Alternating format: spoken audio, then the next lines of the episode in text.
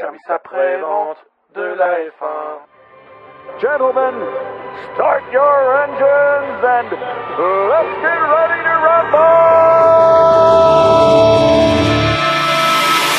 It's lights out and away we go. the Verstappen gets an excellent start. Sebastian Vettel needs to cover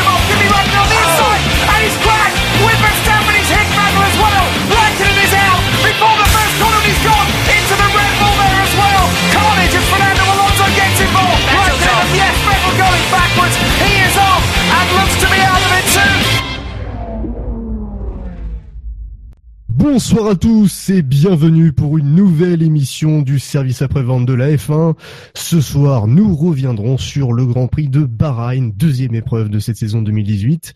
Et après une manche inaugurale un peu décevante en Australie et inquiétante pour la qualité du spectacle, la course dans le désert nous aura-t-elle rassuré? Nous allons en discuter tout au long de cette émission. Je dis bien nous, car je ne serai pas seul évidemment ce soir. D'abord, je suis accompagné par mes comparses de dimanche matin, Buchor et Spider. Bonsoir messieurs. Bonsoir. Bonjour.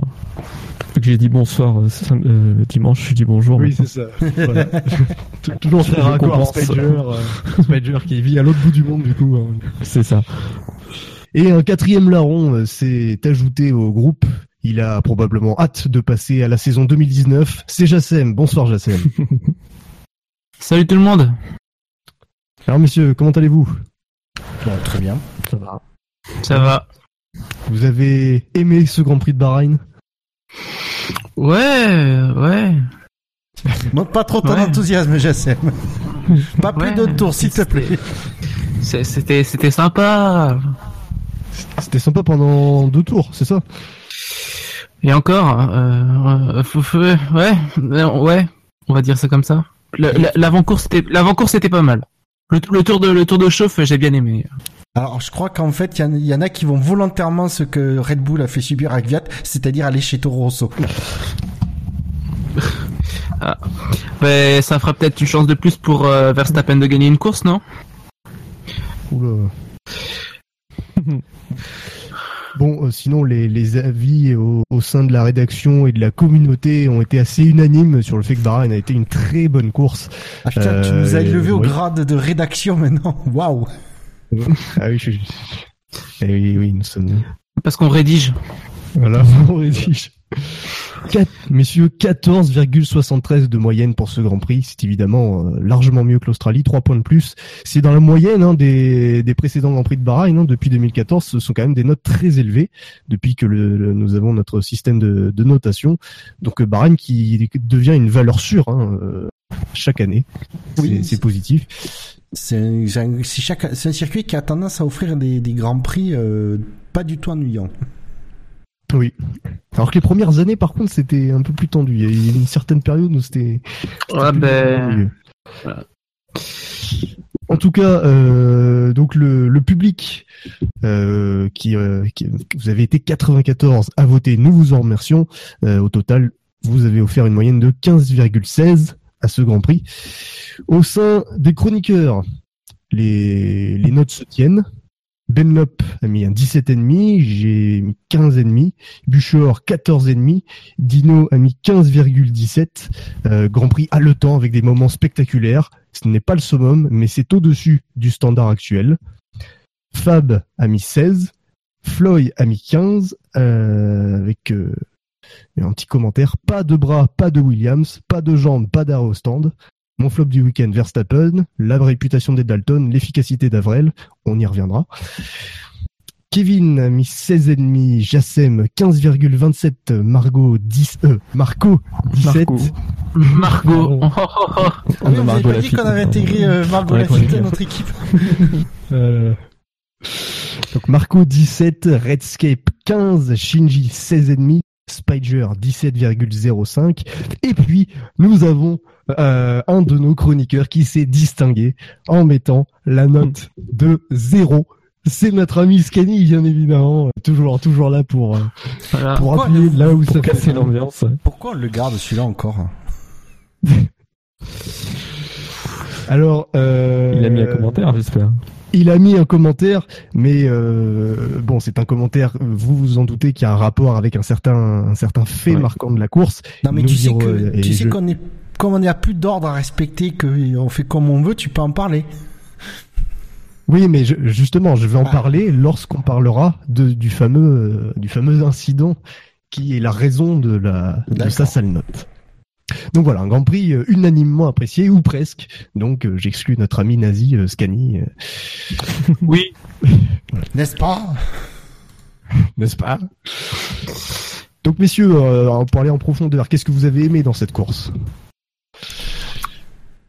Le tour de chauffe. Ah. Il faut être sérieux, il faut être sérieux. Euh, euh, Ah, Mais- tension, la tension de, de fin de course quand même. C'était ouais, c'était cool. euh, qui était à, le temps à suivre quand même. On, savait pas qui allait gagner quoi jusque jusque dans le dernier tour. Ah, Il y a eu de C'est ça, l'intensité. on a... Il y a eu beaucoup d'intensité sur les sur, sur le premier terre de course ou avec le départ. euh, ça- après le départ, ça a beaucoup bougé, il y a eu bah, pas mal de dépassements, etc.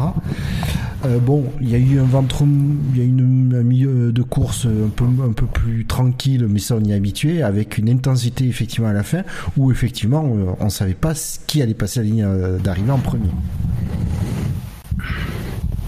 C'est ça. Tout- Et- tout- tout- on savait, enfin, même euh, dans les 20 derniers tours, on ne savait pas si euh, Vettel allait s'arrêter ou pas. Ouais. si, euh, Hamilton ouais. allait pouvoir euh, revenir encore un peu ou pas. Ouais, enfin, euh, ouais. Mais euh, disons que sur la sur la fin, euh, bon, c'est un- peu la mauvaise McLaren, la, mo- la mauvaise Mercedes plutôt. Ah ça. Qui était Bon, en on y reviendra, on y reviendra, mais en tout cas, c'est vrai que pendant une grosse partie de la course, on savait pas trop qui allait gagner, parce qu'effectivement, différenciation stratégique, et puis euh, la, la toute fin de course a été vraiment haletante. Je pense que la plupart des fans ont, ont eu des battements de cœur, euh, un rythme cardiaque qui s'est élevé. Et Oui, puis, et puis- euh, dans le peloton, c'était c'était serré aussi. Oui. Et puis pour les derniers tours, Febro il a pas aidé pour le palpitant. Hein. Oui. Bien, messieurs, Et- nous allons. Oui, pardon, Jacem, vas-y. Non, non, non, vas-y, vas-y, vas-y. Ok. On en parlera peut-être tout à l'heure. D'accord. Nous allons passer à la partie centrale de l'émission, euh, avec le quintet plus ou moins qui sera dévoilé. Les chevaux et les courses, vous le savez, c'est ma grande passion.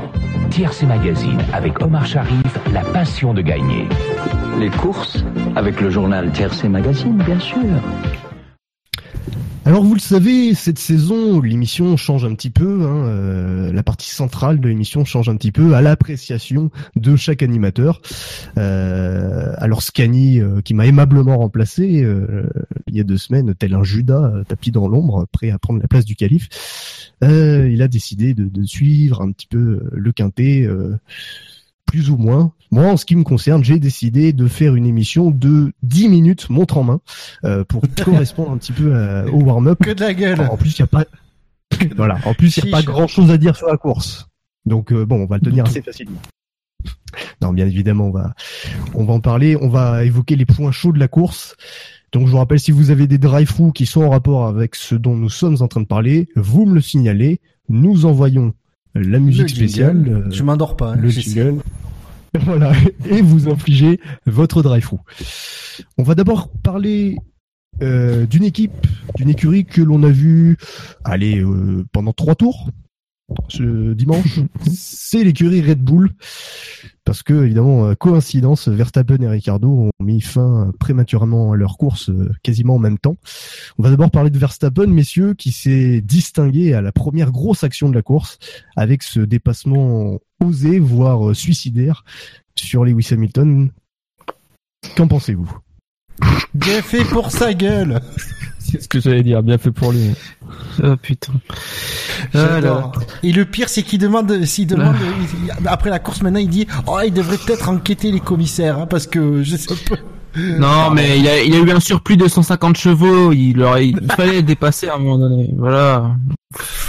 Moi, j'aurais dit qu'il a C'est ça eu- le problème, tu vois. J'aurais dit qu'il y a eu un déficit de 150 points de QI à un moment donné, mais. 153. Ah, Le pire, c'est que le, dé- 100 100 153 chevaux. le pire, Oui, c'est que le dépassement avant le, avant le premier virage est, est joli et bien fait et tout. Et euh, Ouais, enfin, c'est la avant le deuxième, il veut pas, il veut pas s'écarter. Enfin, il veut le tasser euh, complètement comme Oui, euh, Parce que Sagouin, quoi. Final, on se, euh, rend, co- on se rend compte que déjà, il a effectivement à un moment donné, il y a la Renault qui gêne un peu, mais elle s'écarte vite et on voit que là, Verstappen a la place de prendre la trajectoire idéale qu'il est censé normalement prendre euh, pour c'est-à-dire qu'à la sortie du droite, être au milieu de la piste pour mieux euh, aborder le gauche qui est rapide derrière. Tandis que là, non, il va jusqu'à, il va jusqu'à effleurer le- les vibreurs qui sont à la sortie à gauche. Donc, il est dans une trajectoire qui est pas du tout optimale à pour le, la, partie qui, le, gauche rapide qui suit. Donc, ça ne Oui, sert qu'une chose, cette manœuvre, c'est vraiment de, j'ai tassé, gêné Hamilton. Il accroche. Alors, je suis pas sûr, euh, c'est, euh, les deux roues qui, les deux jantes qui s'accrochent. Sa jante, on a vu après à la- l'arrêt qu'elle était sacrément abîmée. Je pense que Zach Creuzon vient de là. Et c'est bien fait pour sa gueule. Et heureusement, heureusement, Hamilton n'a pas eu de dégâts dans l'histoire. Heureusement. Oui. C'est vrai que c'est, enfin, c'est incompréhensible parce que il a même pas besoin de ça pour le pour euh, pour le doubler quoi. Sa manœuvre était offensive, mais elle restait propre et c'est vrai que ce, décider comme ça de tasser Hamilton euh, à l'extérieur, c'était complètement inutile quoi. Oui, il vient devant et tout après le après le virage. Il, vraiment, il veut le tasser, il veut le pousser dehors pour pas qu'il il puisse euh, le suivre après dans la courte ligne droite. quoi. Ça fait quand même plusieurs fautes dans ce début de saison pour Verstappen entre son son crash en qualif dont on n'a pas parlé lors du warm-up, on n'a pas eu le temps, euh, et euh, l'erreur qu'il a faite en, en Australie. C'est quand même un début de saison très euh, très médiocre. Complètement. Oui, oui, on va pas se mentir. euh, c'est un peu décevant. On va pas. c'est là, il peut pas se cacher derrière ses problèmes de fiabilité là. Par contre, Euh, là, il est à la rue. Euh, c'est vraiment un peu problématique, je trouve, parce que bon, euh, si s'il n'arrive pas à marquer des points maintenant, quand est-ce qu'il pourra les marquer quoi? Enfin, Ah, je pense qu'il y aura des, occasions de toute façon dans la saison. La, la Red Bull a l'air bonne, mais là, il avait clairement l'occasion de marquer de gros points. alors pas forcément en Australie, mais assurer quand même une quatrième place ou une cinquième place. Et ici, entre son erreur euh, en qualif et son erreur en course, il se prive au minimum peut-être d'un podium. Quoi. Enfin, on saura malheureusement pas le rythme des Red Bull sur ce Grand Prix. je pense, je pense pas un podium, tu vois, parce que euh, il suffit de voir euh, le rythme de, enfin, Hamilton, il a quand même fini euh, quoi, troisième, quatrième, Oui, troisième. le rythme de Red Bull. Ouais, ah, mais on a, il y a quand même une idée quoi. Enfin, j'ai dû, ils sont pas si euh, proches que ça euh, des, enfin, tout dépend des circuits, mais euh, par rapport au Mercedes, je pense qu'ils sont encore un cran en arrière quoi. Non, non, Bah, je pense que franchement, les, les Red Bull, ils étaient pas en tout cas, du, ça fait du rythme des Mercedes. hein. Sur ce coup-là. ça fait euh, deux courses, on peut on peut on peut pas les voir courir à la régulière quoi, parce que Bah, ouais. Oui. En Australie, euh, Ricardo a des places de pénalité, Verstappen euh, fait un tête à queue. Là, Verstappen euh, loupe, se loupe en qualif et puis Ricardo abandonne euh, au bout du deuxième tour. Donc on ne sait pas vraiment encore ce que vaut euh, cette Red Bull en, rythme de course. Ouais, tout à fait. Moi, je pense que pour l'instant, c'est vraiment l'inconnu. Le rythme de course de la Red Bull, on ne sait pas. Ils peuvent être derrière, ils peuvent être à égalité, ils peuvent peut-être être meilleurs, mais on ne sait pas. Ils n'ont pas montré, ils n'ont pas eu l'occasion de le montrer, puisqu'ils n'ont jamais eu de la piste libre en Australie et et, et ici, bah, ils ont abandonné très rapidement. Donc, euh, Alors, j'ai- dans leur dans leur immense génie créatif, Red Bull a quand même, parce que je sais plus si que je l'ai lu, quand même qu'ils ont, qu'ils ont dit donc suite à la- à, l'accrochage avec euh, Hamilton, Verstappen donc a changé de roue et a dû abandonner derrière parce que soi-disant que euh, alors ils disent dans l'accrochage que le, son différentiel aurait morflé. Donc ils commencent déjà à mettre le, bl- le- à blâmer une partie de la transmission. Je, vous re- suivez mon regard sur qui fait la boîte de vitesse. Mais bien sûr, si le différentiel a morflé, c'est surtout pas parce que euh, Verstappen a bien défoncé sa jante sur, ce, sur la voiture d'Hamilton et il est rentré euh, au stand sur trois roues. hein, bien sûr, à un moment donné. ah non, c'est Renault. Hein. Ah Oui, c'est pour ça. C'est- Et derrière, derrière, quand même, que ils ont dit. Donc, euh, euh, Ricardo, lui, on a vu, il, dit, il parlait de coupure électrique générale, tout ça. On voit quand même qu'apparemment la justification de l'écurie, c'est perte, coupure électrique du power unit. Mais j'étais sûr qu'ils allaient tout coller sur le dos de Renault. Mais justement, messieurs, parlons de Ricciardo qui a abandonné euh, dans la foulée, euh, quasiment en même temps que l'accrochage Verstappen-Hamilton. C'est terrible pour Red Bull. c'est un zéro pointé sur. Alors que les circonstances pouvaient être bonnes pour eux, quoi. C'est terrible pour Ricardo surtout. Mon fou. Bah oui, oui. Mais ça me fait mal au cœur. Ça me fait mal au cœur pour Ricardo, quoi.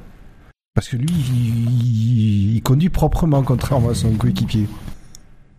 Bah, C'est vrai qu'entre ça et la pénalité à Melbourne, ça fait ça fait ça fait deux courses gâchées. Euh, Australie, il sauve bien les meubles, mais là, euh, on sait pas ce qu'il perd. Il perd minimum 12 points, quoi. Et ils font quoi cette année Red Bull et Ricardo euh, de- d'anecdotique? Ah oui, ils négocient le contrat de, de, de Ricardo. C'est vrai. Oui. Ça va pas aider ça. Ouais, Vous pensez que Ricardo a pris sa décision en sortant de sa voiture? Mais ça dépend s'il allait direct au Ouais. motorhome Mercedes ou direct au motorhome euh, Red Bull. Ça dépend. Ah, il y a Ferrari Ça aussi qui est possible. a, s'il a déjà quelque chose sur la table ou pas. Bah, à mon avis, quoi, il, doit, il doit y avoir, téléphone qui a sonné, quoi. à mon avis, euh, il doit y avoir des discussions. Hein. Enfin, Ah, euh, plus au, ni- au niveau, plus au niveau de Ferrari qu'au niveau de Mercedes. Mercedes, je pense qu'il faut oublier, en fait. Ouais. Oui, bah. Oui. Ça, ça m'a l'air déjà plus concret. euh. Mais ouais, non, mais euh, je, pff, je dirais pas qu'il a pris sa décision euh, en sortant de la voiture, mais euh, bon, il espérait quand même mieux que euh, que 12 points en deux courses, quoi. Ah bah oui, oui, clairement. Et Mais Bah, enfin, ça risque d'être compliqué cette saison. Enfin, s'ils ont des problèmes de moteur, euh, on, va espérer pour eux que le, je sais pas si le power unit euh, il est il est cassé ou il est réparable. Mais bon, pff, voilà quoi. Je pense de toute façon, il me semble que la deadline euh, que Ric- Ricciardo et, et Red Bull se sont fixés, c'est en avril, il me semble. ouais, le 30 Bon. avril.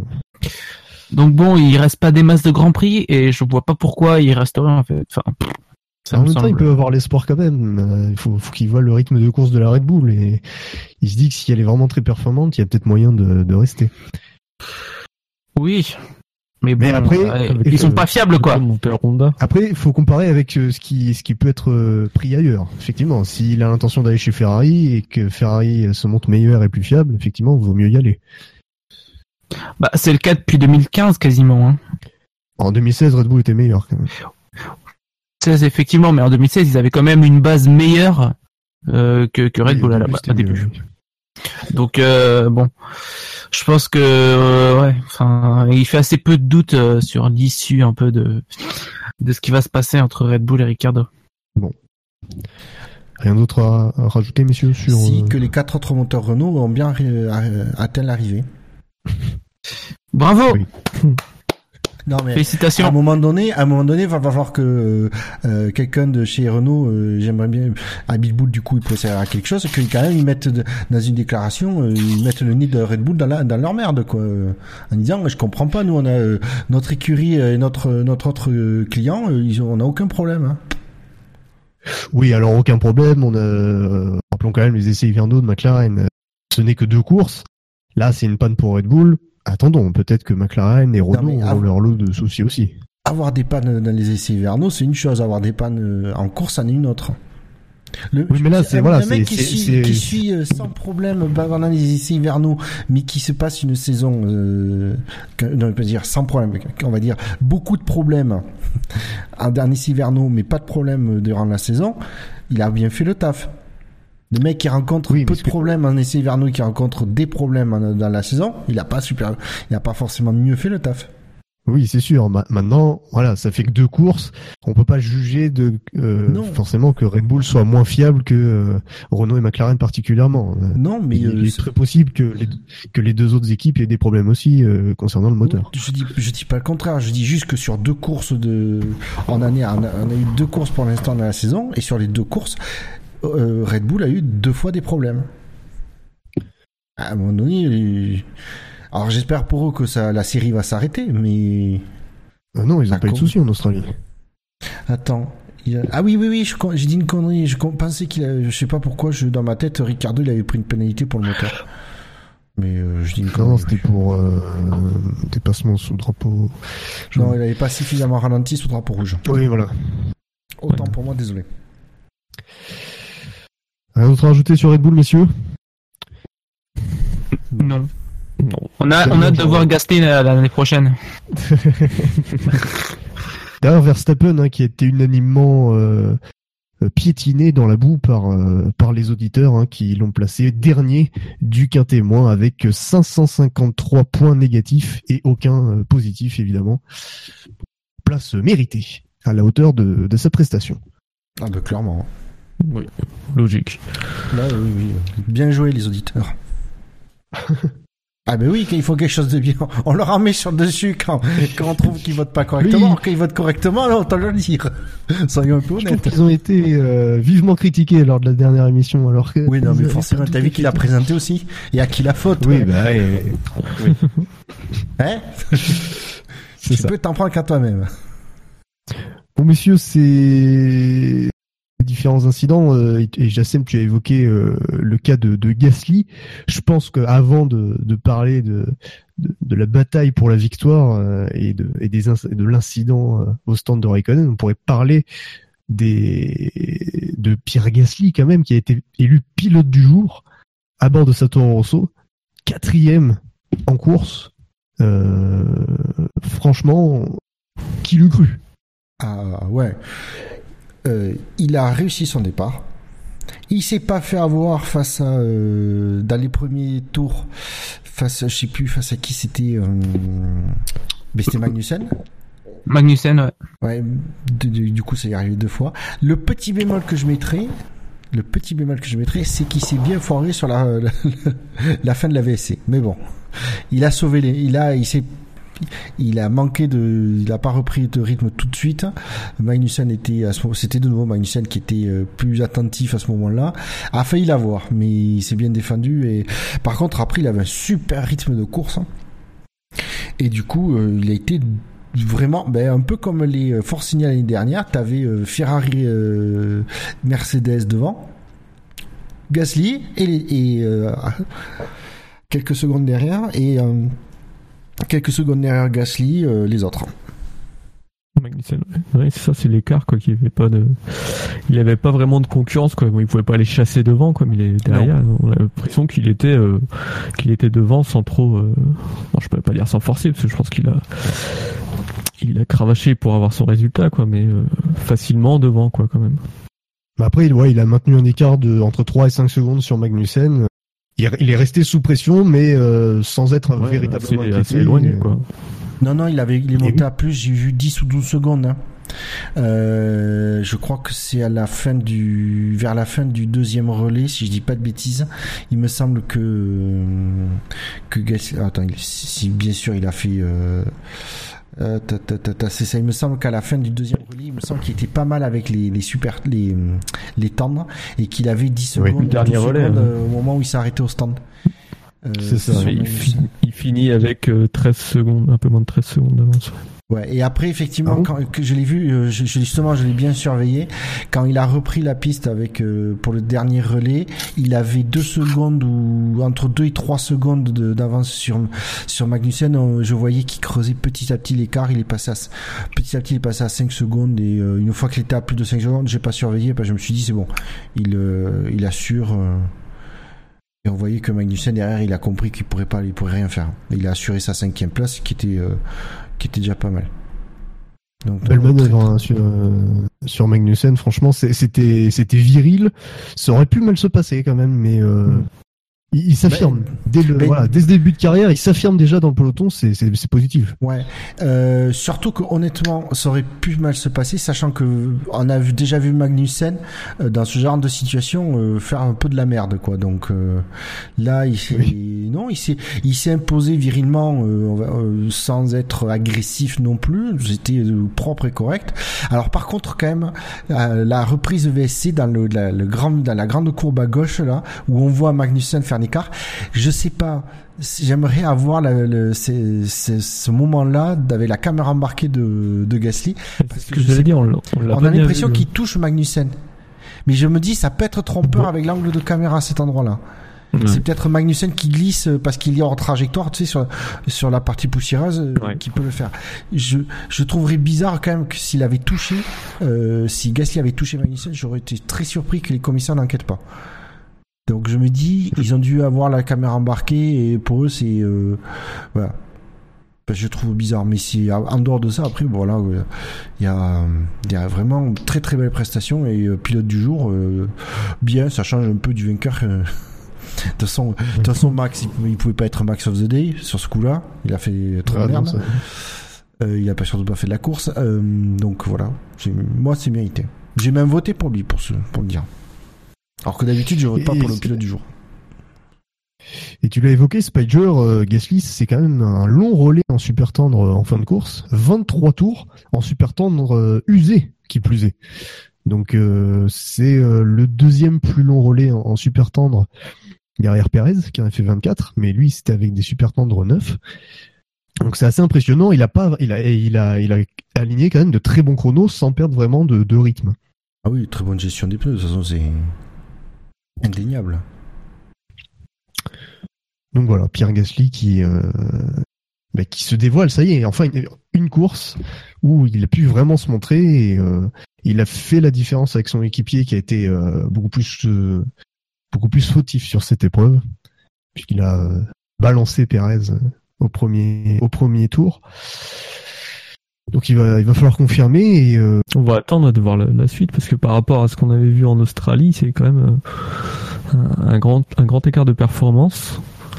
oui. Donc est-ce que c'est le circuit qui a euh, réussi plus euh, un au pilote et deux peut-être au châssis?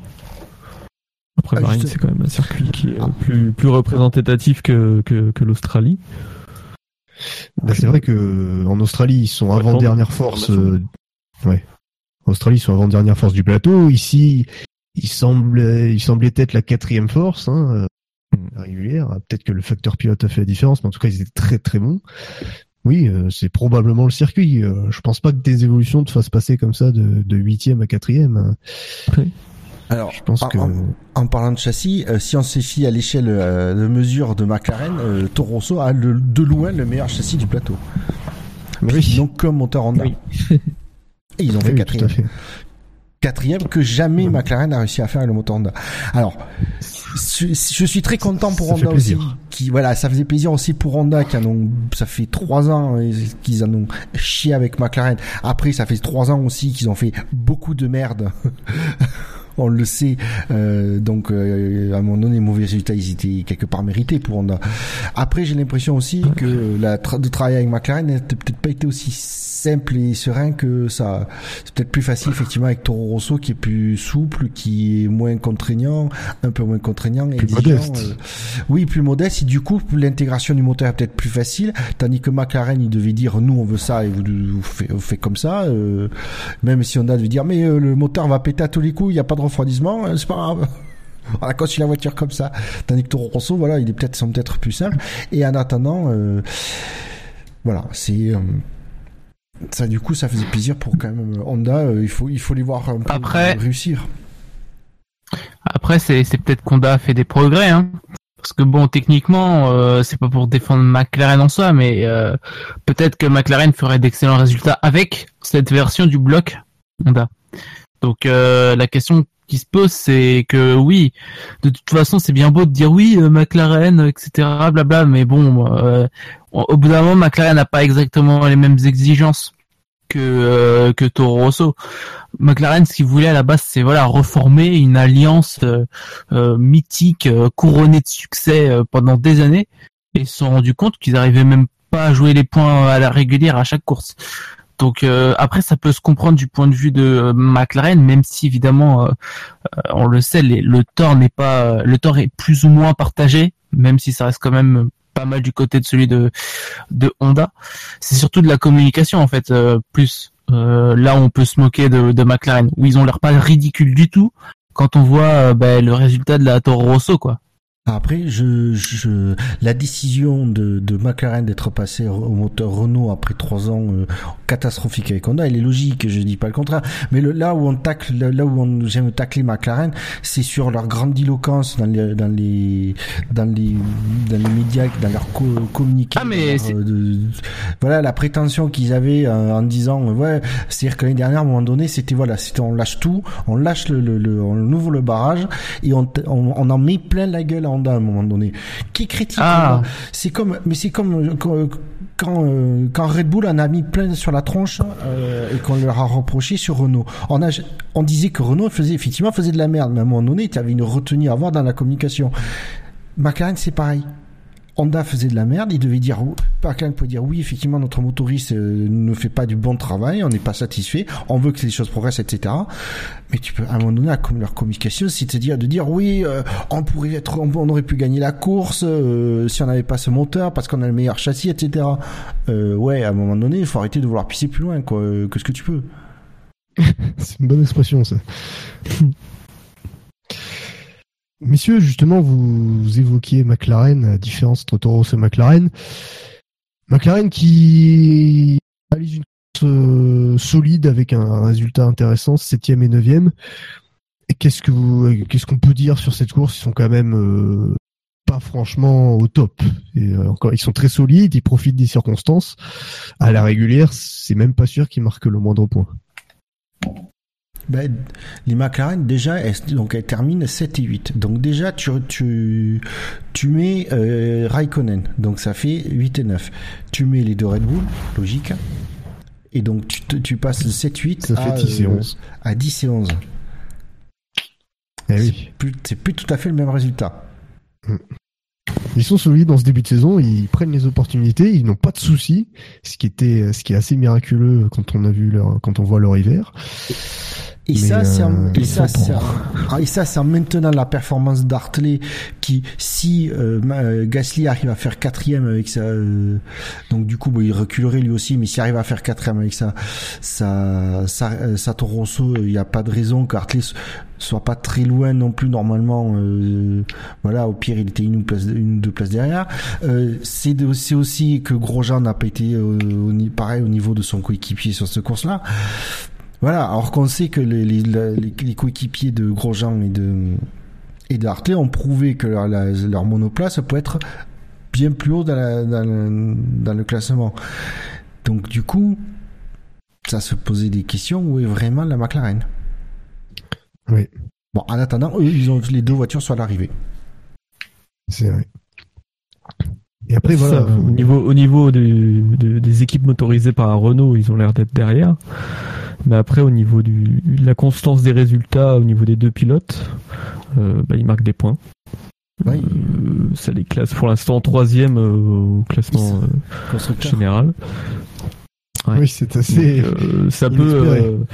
Ils viendront peut-être pas chasser euh, à la fin du championnat la troisième place, mais pour empocher la quatrième, euh, bon, Ah, mais ils sont bien partis.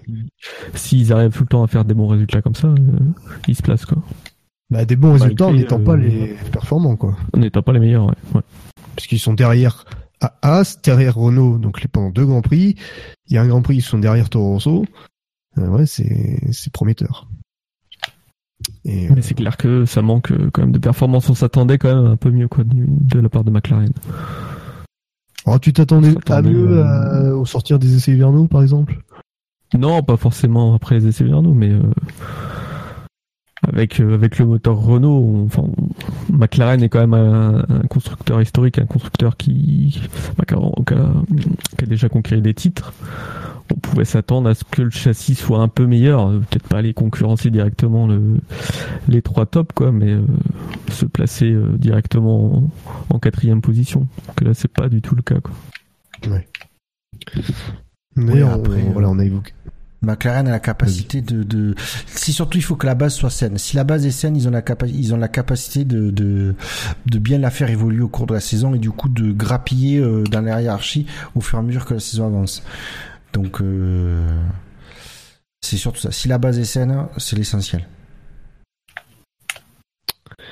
Bien, messieurs, euh, pour, euh, pour vous signaler la place des, pilotes dans, dans le quintet, Alonso a été classé septième, Van Dorn huitième, et du côté de Toro j'ai oublié de l'évoquer, donc Hartley a été euh, 17e, donc quatrième du, du quintet moins, et Pierre Gasly, en plus euh, d'avoir été élu pilote du jour euh, parmi les fans du monde entier, a été euh, élu pilote aussi du jour chez au sein du, du SAV par, par nos auditeurs avec euh, 673 votes tous positifs. Donc une, une large victoire de Pierre Gasly Euh, le- dans ce le- classement du SAV. Le deuxième, il a eu combien de points? Euh, le deuxième, il a eu 493 points. Donc vous voyez Ouais, quand même quasiment 180 200 points d'écart, ouais. C'est ça. Et alors le troisième, euh, troisième à 277. Donc euh, Ah oui, c'est vraiment 200, le- 400, 600, quoi. c'est ça. Il y a eu, euh, il y a eu du dégât. Peut-être dire un, un- un petit mot d'Artley quand même. Oui, oui, vas-y. Oups. Euh, Voilà, oui. Au-delà d'être un peu moins rapide que son, coéquipier, il nous fait euh, la boulette qu'on voit tous au premier tour où il, tape Pérez qui lui fait faire un, tête à queue. Et apparemment, il se complètement dans le tour de formation où il, se fait dépasser par Pérez. Il n'arrive pas à reprendre la place de Pérez, donc euh, sa place. Et logiquement, s'il n'arrive pas à reprendre sa place avant la ligne de safety car, il doit repasser, euh, enfin démarrer des, euh, des stands. Ce qu'il n'a pas fait donc, c'est pour ça que lui et Pérez, parce que Pérez a été aussi incriminé, ont pris tous les deux 30 secondes à la fin du Grand Prix. Euh, ce qui n'a pas grand changé grand chose, parce qu'il n'y en a aucun des deux qui était dans les points. Mais voilà quoi, niveau euh, Hartley, euh, c'était pas un bon Grand Prix pour lui en, rapport par, par rapport à son coéquipier quoi. Oui, alors c'est c'est je comprends pas la la, la alors que Hartley à la limite mais même hein, je suis surpris qu'il s'est qu'il ait été euh, qu'il ait fait la bourde. Je suis très surpris que Perez ait fait cette bourde là parce que quand même pour expliquer c'est que sur la, la- pour le tour de formation effectivement tout le monde part pas exactement euh, dans l'ordre euh, de, la- de, de leur place sur la grille donc ça arrive que euh, mais par exemple le 15e il part ils partent ils mettent 5 secondes à partir du coup le, le 16e lui il part plus vite et il, se l'avance et sur le tour hop il relaisse passer le, le 15e il laisse reprendre sa place il faut que ce soit fait et que chacun ait bien repris sa place avant la ligne de DRS si, du dernier euh, juste avant la, de la dernière de la ligne de droite de, départ du coup, ça n'a pas été le cas. Apparemment, Hartley savait pas ce qu'il devait faire. Perez, lui, était normalement très bien savoir ce qu'il devait faire. Il devait euh, effectivement si alors cette cette règle elle est prévue pour les mecs qui par contre ont vraiment du mal à démarrer ont un problème sur la grille qui met 30 secondes à démarrer. S'ils arrivent pas à rattraper puis au lieu de, de, de, de se faufiler dans la grille parce que c'est quasiment pas faisable hop il part il, il est censé rejoindre la voie des stands. Donc euh, là j'ai pas compris ce qu'ils ont merdé mais c'est surtout Force India. J'ai pas compris ce qu'ils ont merdé Force India qui est Perez lui qui, est quand même un mec expérimenté et tout euh, je je- que j'ai pas compris pourquoi il a pas laissé passer euh, il a pas laissé passer euh, Hartley quoi Bah, ouais. peut-être euh, un peu vexé que Ocon soit devant. Du coup, il fait n'importe quoi. C'est un raccourci un peu facile, je trouve. Du coup, euh, oui, on peut évoquer euh, Force India quand même. Vu qu'on a par- parlé un peu de Perez, on peut on peut évoquer la, la course d'Ocon, ouais qui euh, c'était hein. difficile. ouais c'était laborieux compliqué. ouais. Mais d'ailleurs pour Perez aussi, on voit quand même que c'est on, on a la mesure quand même de euh, surtout apparemment où c'était un c'était un circuit où il fallait bien gérer ses pneus. Et euh, on sait que Perez est quand même plutôt doué dans cet exercice-là. Euh, on sait que Ocon euh, est à peu près au niveau de, alors suivant les, courses l'année dernière, à peu près au niveau de Perez. Donc on a un bon barème, on a quand même un bon barème du niveau des pilotes.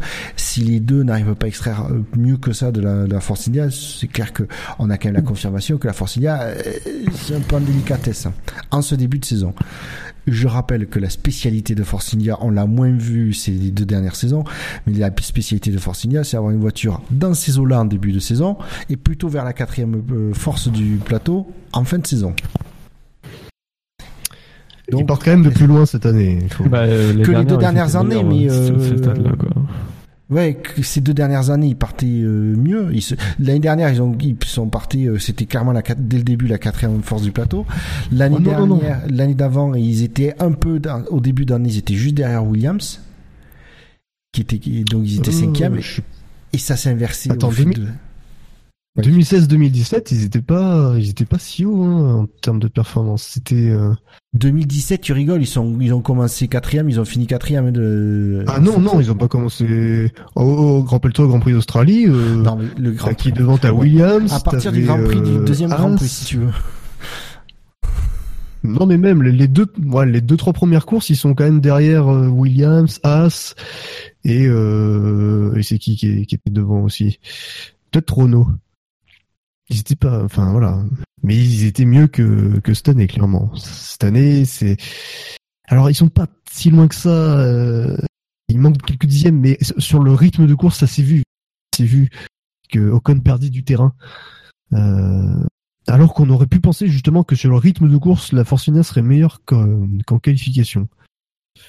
Et euh, c'est décevant parce qu'en en, en course, ils sont derrière, vraiment derrière Renault, derrière Toro Rosso, derrière Haas et derrière McLaren. Alors qu'ils étaient devant McLaren en qualification.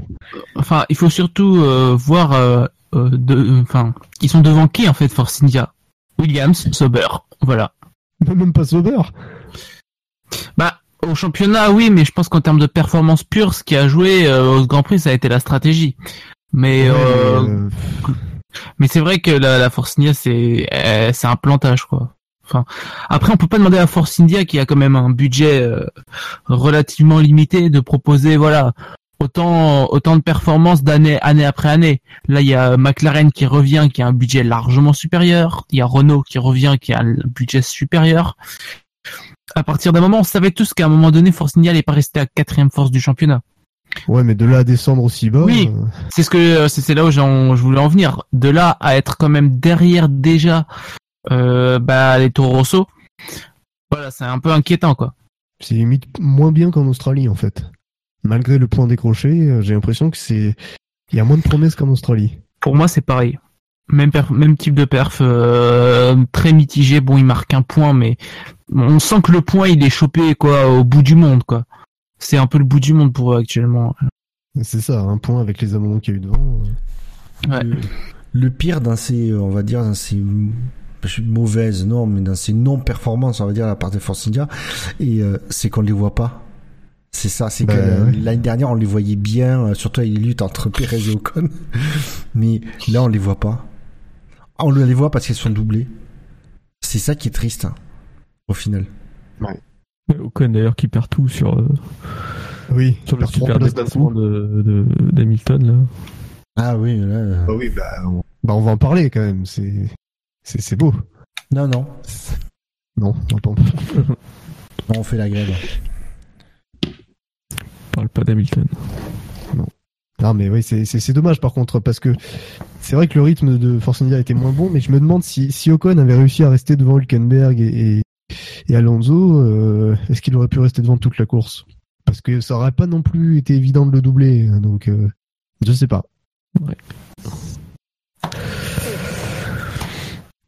Bon, rien d'autre à, rajouter sur Force India.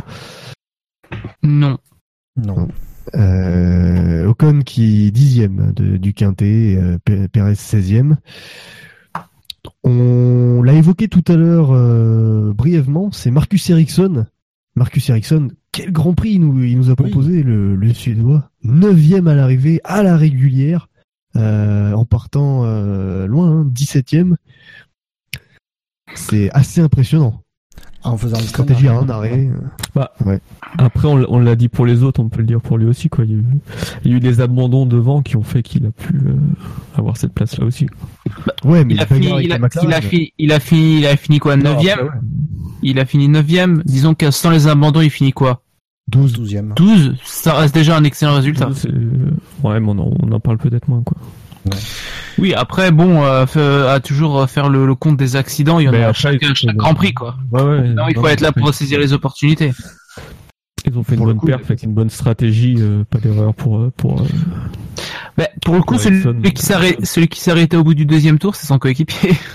Troisième tour, il s'est arrêté. Euh, Leclerc. Pardon, excuse-moi. C'est- La spéciale Sauber, le truc qui fonctionne jamais, mais qui tente tout le temps, tout le temps, c'est ça s'est fait arrêter. Avant c'était Verline, et puis maintenant c'est lui. C'est peut-être une, c'est peut-être une exigence dans le contrat d'Ericsson en fait. Tout est- tous les co- tous les coéquipiers d'Ericsson s'arrêtent euh, au quatrième tour. euh, Mon coéquipier ne pourra jamais faire un, un relais de plus de trois tours. voilà. Il en a détruit des carrières, Ericsson. Attention à lui. Ouais, bah Non, après, euh, euh, c'est ça qui est rafraîchissant, c'est quand tu vois Leclerc d'un truc, il dit bon, on a tenté la stratégie, ça n'a pas marché. euh, voilà quoi, il se, il a même, je crois qu'il a dit qu'il a pas réussi à, à- à l'appliquer bien la stratégie. Je sais pas ce qu'ils espéraient. Est-ce que tu crois vraiment qu'ils espéraient faire le, du coup, 53 tours en, en pneu médium? Non, non, je pense pas. Je- C'est parce que quand même, c'est quand même risqué de, de miser sur les médiums pendant toute la course, en sachant que les médiums sont censés être moins performants.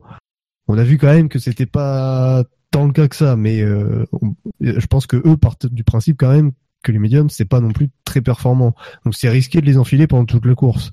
Oui. Euh, je sais pas.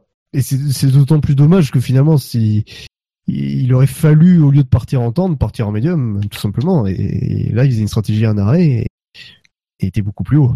Là, Bah il oui. c'est un arrêt pour rien, parce que s'arrêter au bout de trois tours avec des tendres neufs, euh, oui, il y a aucun intérêt. Tu tires, tu, tu fais ça quand tu pars avec des pneus usés euh, qui sont très tendres. Tu fais pas ça quand t'as des pneus qui tiennent la route et qui sont performants. Et qui sont neufs. Donc, et qui sont neufs. C'est assez incompréhensible. Ouais. Euh, mais le problème, c'est que le- malheureusement, une, la différence de per- euh, à l'arrivée entre Ericsson et Leclerc euh, sont pas en, en faveur de Leclerc. Ouais. Bon. Après, Après, euh, c'est que pendant la période de, de VSC, non Euh, oui, oui, oui, oui, c'est vrai. Ah oui. Pour ça que Bien vu, bien vu. Oui, c'est pendant un VSC, donc oui. Effectivement, ça se, ça se valait, effectivement. Le, le, le- la perte de temps a été euh, bien moins importante euh, que si ça avait été un arrêt sur des conditions de piste normales. Après, c'est quand même aussi intelligent euh, de la part de Sauber, c'est d'avoir dit bon, bon, on a Ericsson la valeur sûre, on, on reste sur la stratégie, et de se dire avec, avec l'autre voiture, on va peut-être tenter un truc avec effectivement sous la VSC. Ça n'a pas marché, donc forcément, c'est, c'est pas flamboyant. Ça, ça aurait marché, le pari de, de faire de gagner un arrêt, ou en tout cas de gagner, on va dire, un demi-arrêt sous la VSC. Ben, du coup, on aurait dit ah ils sont intelligents. Ouais, c'est un pari quoi, ça marche ou ça marche pas? Mais c'est oui, non, mais de, tout à fait. Mais du coup, j'a- j'avais pas, oui, j'avais oublié la, VSC. Mais oui, c'est un pari intelligent parce que Et, et c'est logique de l'avoir fait faire à Leclerc et pas euh, à Ericsson. Oui, parce que Eric, oui. Ah ben après, oui, euh, je sais pas qui était le mieux placé des deux. euh, Tu prends le, tu prends quand même le, le pilote qui est euh, qui est la valeur sûre dans l'écurie qui est là depuis euh, depuis plus longtemps. Tu lui fais appliquer la stratégie, le plan originel qui est censé normalement être le le, le plus performant. Le truc qui est plus euh, on va dire risqué, risqué. Tu le fais sur le, le- le nouveau, le jeune qui, a- qui, a- qui, qui dira oui dans tous les cas, qui va pas te remettre en cause euh, ta stratégie. euh. Là, le, le, tu- euh, j'imagine à la radio, on lui dit on va tenter un pari, euh, arrête-toi. Et je l'imagine tout content. Ok, on va tenter un truc quoi. on y va. C'est ça. C'est Bon, du coup, et, Ericsson, alors, la stratégie est vraiment nickel avec euh, 23 tours en pneus tendres euh, en début de course et les 33 derniers tours en pneus médium. Fabuleux. Ouais. Parce qu'il se bat, il est très haut euh, après les arrêts de, de tout le monde, les premiers arrêts de tout le monde, il se place dans le top 6. Et euh, il fait son arrêt au votre troisième tour, il, il est pas loin. Et, là, tu te dis, il va quand même s'arrêter. Et il, tient finalement un très bon rythme avec ses médiums. Et euh, il se bat avec les McLaren, avec Hülkenberg. euh, donc finalement, il est, il est bien, quoi. Il est, il est pas si loin que ça de, de, hein, je crois, et, d'Alonso. Ericsson vous, vous inspire beaucoup, monsieur, c'est bien. Mais le problème, c'est que il a, fait une, une performance tout à fait honorable, euh, euh, pour pas dire plus, euh, avec la Sauber. Après, euh, le problème, c'est que c'est, c'est, on l'a pas beaucoup vu. Il y a, du coup, on peut Ah pas oui, dire non plus. euh, c'est ça le problème. Il n'y a pas eu de bataille, euh, machin. C'est, c'est grâce à une bonne très une très bonne stratégie, euh, bien et bien appliquée en, sur la piste, mais euh, que dire de plus que ça? Non. Bah, qu'il a été troisième euh, au quintet, plus ou moins. Donc Ericsson enfin a plébiscité à sa juste Bon, valeur. lui. Ouais. 277 points positifs, 6 points négatifs. On se demande pourquoi. C'est c'est très beau. Et des points pour Sauber en championnat. On t'a vérifié que Scani avait pas voté au cadet plus ou moins. Bon, avec Scani, je vérifie plus rien. Euh, mais des zéros, euh, il est capable de faire un quintet moins entièrement rempli de VTL. euh, ça va pas. Ça... Bon, en tout cas, voilà, des points pour Sauber qui, qui pourrait faire mal à Williams au championnat d'ailleurs. hein. Pas dit que Williams puisse marquer autant. C'est mal barré. Messieurs, on a parlé de la stratégie un petit peu et notamment de l'utilisation des pneus médiums. On va pouvoir euh, appliquer ça à, à Mercedes parce que euh, voilà, on- ce début de course donc il est il est assez euh, une fois les deux Red Bull écartés, il est assez sage. Et euh, au 20e tour, Valtteri Bottas s'arrête et il chose des pneus médiums, ce qui n'était pas vraiment attendu euh, au départ. On pensait pas que les médiums seraient autant utilisés. Eh bien, Mercedes a utilisé les pneus médiums. Euh, Hamilton a aussi chaussé les pneus médiums euh, au bout de 26 tours. Donc ça, c'est différenciation de sa, voilà, Mercedes qui se qui se différencie de Ferrari euh, dans la stratégie.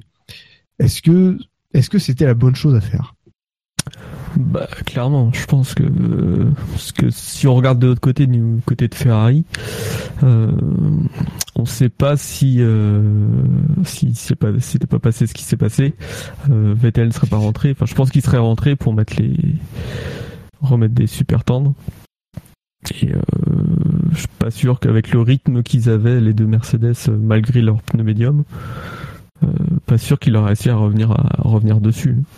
C'est pour ça d'ailleurs que ils ont une fois la, fenêtre d'arrêt passée, ils, ont continué. euh, Enfin, Vettel a continué sur ses pneus, ses pneus tendres. Je pense qu'ils avaient choisi la bonne stratégie. Parce qu'on sait qu'en plus les pneus médiums, ils les ont testés tout l'hiver. euh, c'est vraiment le pneu qu'ils connaissent le mieux quasiment. Donc euh, ils savaient qu'ils seraient performants même en ayant en l'ayant pas utilisé lors des essais libres. Euh, ils savaient qu'ils seraient performants et sur la durée. Maintenant, euh, c'est vrai que le rythme a été bon. Attention quand même en fin de course, hein, euh, Bottas cravache pour remonter, mais le rythme n'est pas si excellent que ça. Si on regarde les, les chronos, donc on saura pas malheureusement, mais euh, il n'est pas dit qu'ils euh, auraient gagné la course si, si Vettel avait fait deux arrêts. Bah, La chose qui est sûre déjà, c'est que Raikkonen n'a pas réussi à, à passer Bottas quand il était derrière lui, alors qu'il était en pneu tendre. Oui. Après Raikkonen, Il était euh, il, médium. il- il était, il était assez loin quoi. Enfin, il avait pas son rythme. Mais justement, messieurs, on parle de Raikkonen.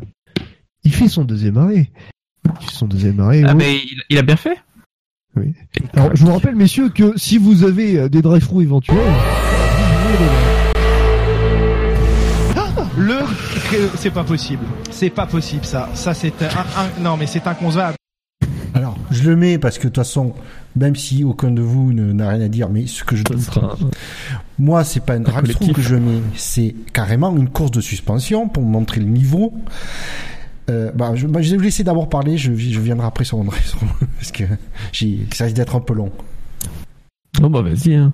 Non, Alors coup, attendez, avant ouais. cela, Ouais. j'en profite pour, euh, pour incruster le- la sanction euh, verbale de Scani euh, qui Oui. nous met. Euh, attendez, je retrouve. Oui. Depuis mes tout premiers podcasts au SAV, on gueule sur les insectes. C'est arrivé, on a pété un gars. S'il remarche, s'il remarche correctement dans un an, ce sera beau. Il prend 800 kilos et le moment créé par la roue sur la jambe, c'est parfaitement scandaleux. Le traitement médiatique est bien trop faible d'ailleurs. Cela a gâché un Grand Prix qui était plutôt bien. Mais là, c'est non. Il y a urgence à arrêter avec ces conneries de système automatique. Je, je ne lis pas tout parce que justement, le principal intéressé est présent. Voilà, spécialement pour euh, parce qu'on sentait de la colère en lui et il peut s'exprimer ce soir. Alors, expliquera, tu expliqueras ta note également. Ah bah, il a expliqué. Oh. Est-ce que vous m'entendez correctement ou pas? Oui, c'est bon. On t'entend.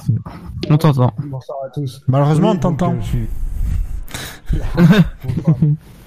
Mais de loin, on t'entend, Je- on, on Ouais, t'entend plus super faiblement. ou- Ah, attends. Je me rapproche de la fenêtre parce qu'en fait, je suis, en- je suis pas chez moi.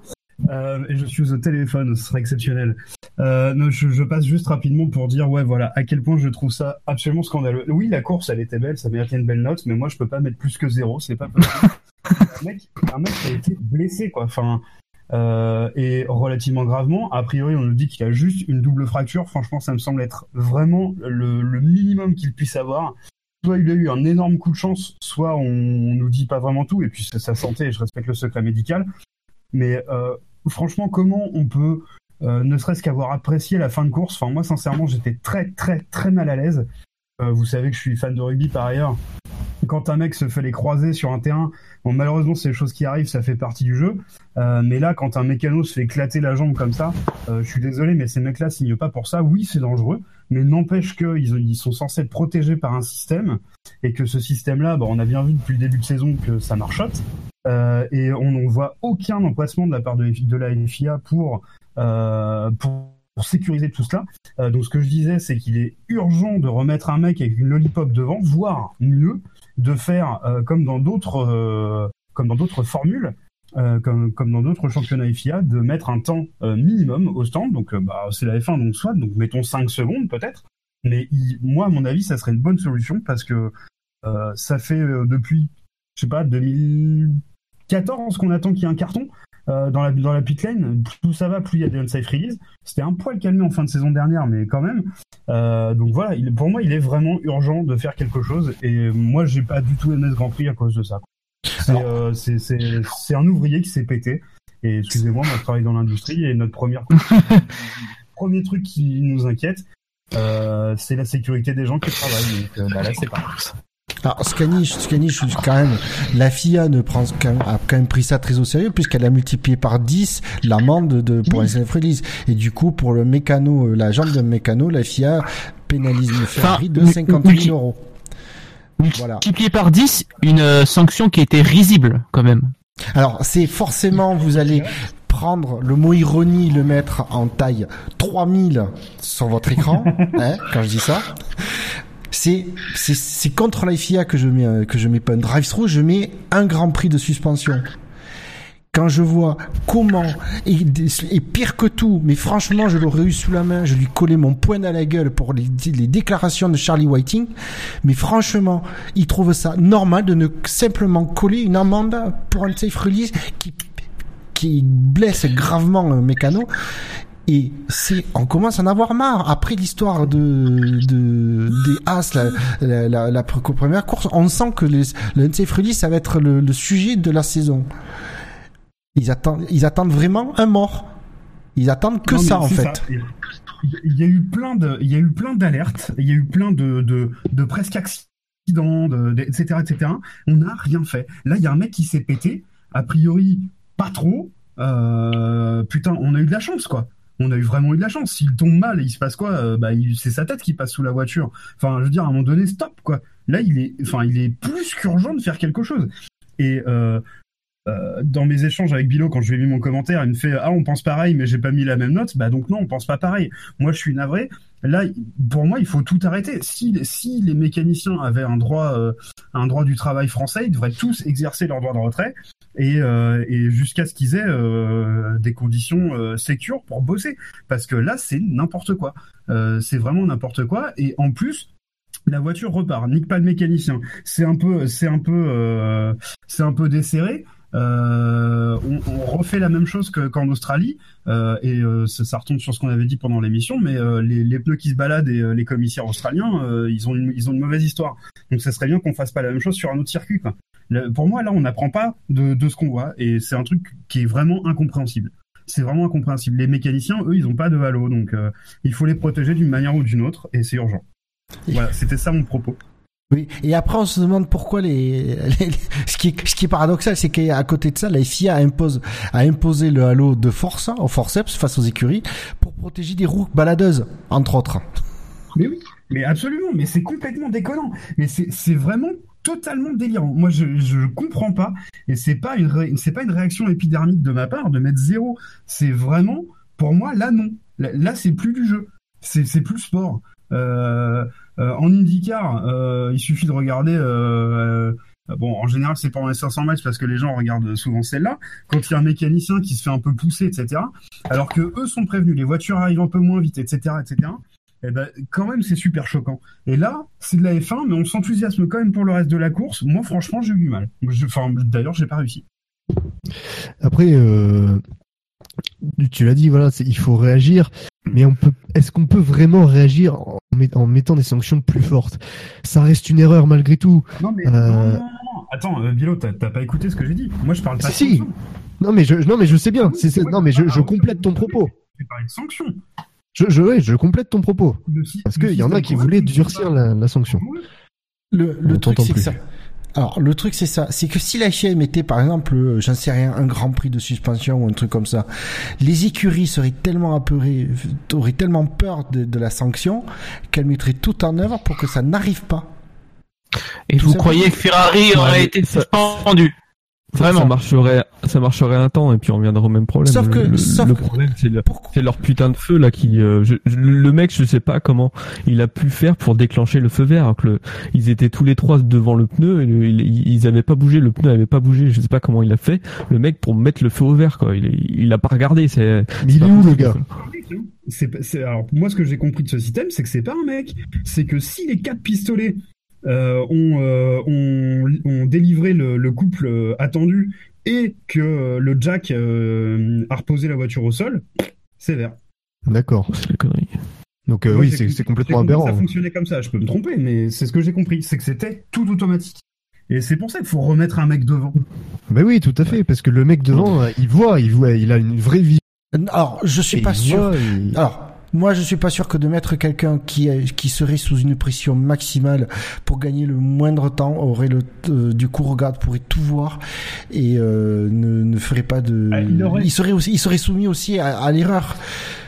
Ouais, Je c'est- dis, bien sûr. Ça, ça fait remettre un mec en plus qui serait euh, lui aussi pourrait peut-être avoir euh, avec une mauvaise une mauvaise Non mais, non mais la, la solution idéale, la solution qui le serait idéale, c'est d'avoir un, un temps minimum quoi.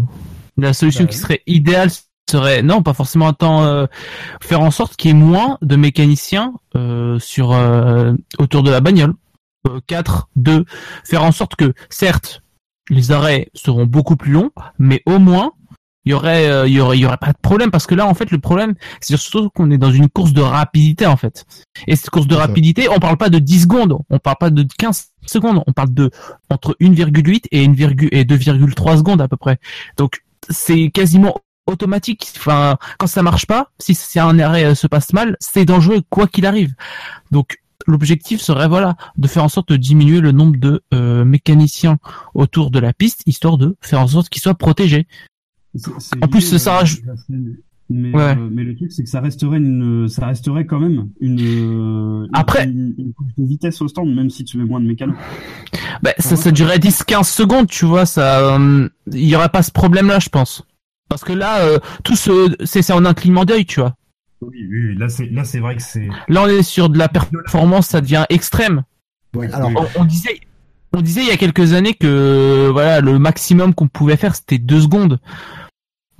On voit très bien que ça, ça a tenté de repousser les limites et on a dépassé les limites. Et c'est pour ça qu'on en est là. C'est qu'on a, on, on est tellement dans une recherche de performance qui devient totalement absurde qu'au bout d'un moment, cette limite, elle est dépassée et ça euh, provoque de graves euh, problèmes comme celui-là. Alors que si on enlève euh, le nombre de mécaniciens, on aura des arrêts plus longs. Donc oui. ça, ça, ça réglera en grande partie le problème, je pense. Alors, je honnêtement, Chassem, ta, proposition a du sens. Par contre, je te garantis une chose, avec des, mécanos qui courent tout autour de la voiture, je te garantis une chose, c'est qu'au premier, euh, à la première safety car dans la saison, tu es mort. Vu comment c'est le bordel dans la pit lane. Hein. Première safety car, t'es mort.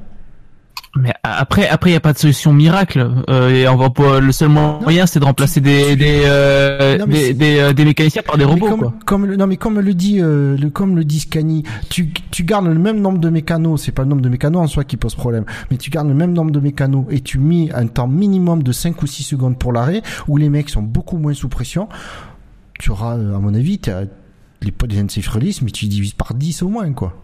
Bah, c'est ça. Ouais. Moi, je pense. Mais le truc, c'est que le truc, euh, le c'est le problème. Enfin, le problème que j'ai avec le, le temps d'arrêt, c'est que ça gâche un peu le truc, quoi. Enfin, euh, je, je suis contre cette recherche de performance extrême, mais là on nivelle totalement en fait. Mais dans ce cas-là, on met 3 secondes.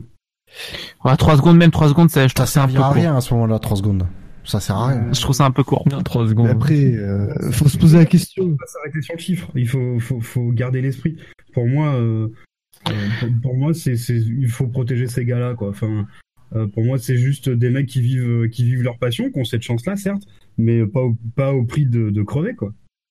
Mais oui, voilà, et c'est c'est là où on, on se pose la question. Est-ce que la zone des stands est une zone de compétition, comme euh, comme l'a dit GSM en, en plus des, des unsafe release, il y a aussi le fait que deux voitures peuvent être côte à côte au stand, euh, Mais etc. Et il y a la vie des mécaniciens est en danger. Donc, est-ce que il faudrait faire de la zone des stands une zone de sécurité et non une zone de course Depuis que la F1 a accordé une, une énorme importance à la dégradation des pneumatiques, elle a accordé une forte importance aux, aux undercuts.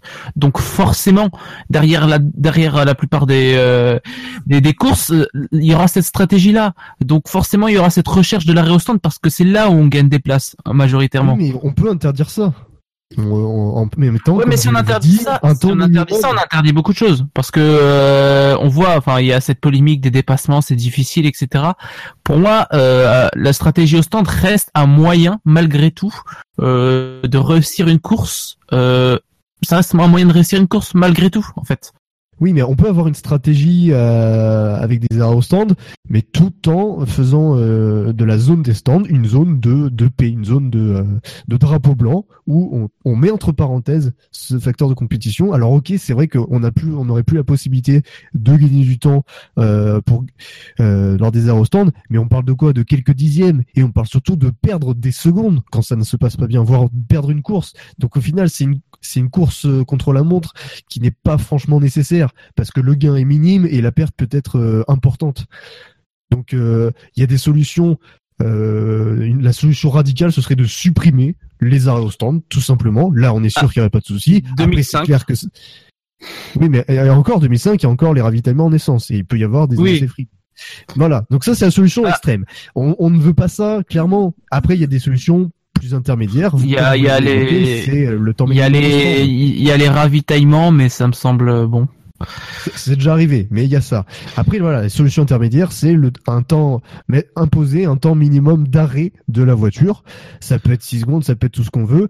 Ça, ça diminue le risque sans forcément l'exclure totalement, mais au moins ça le diminue fortement euh, si on le passe à 6 ou 8 secondes. Il y a plus cette notion, effectivement, euh, de compétition.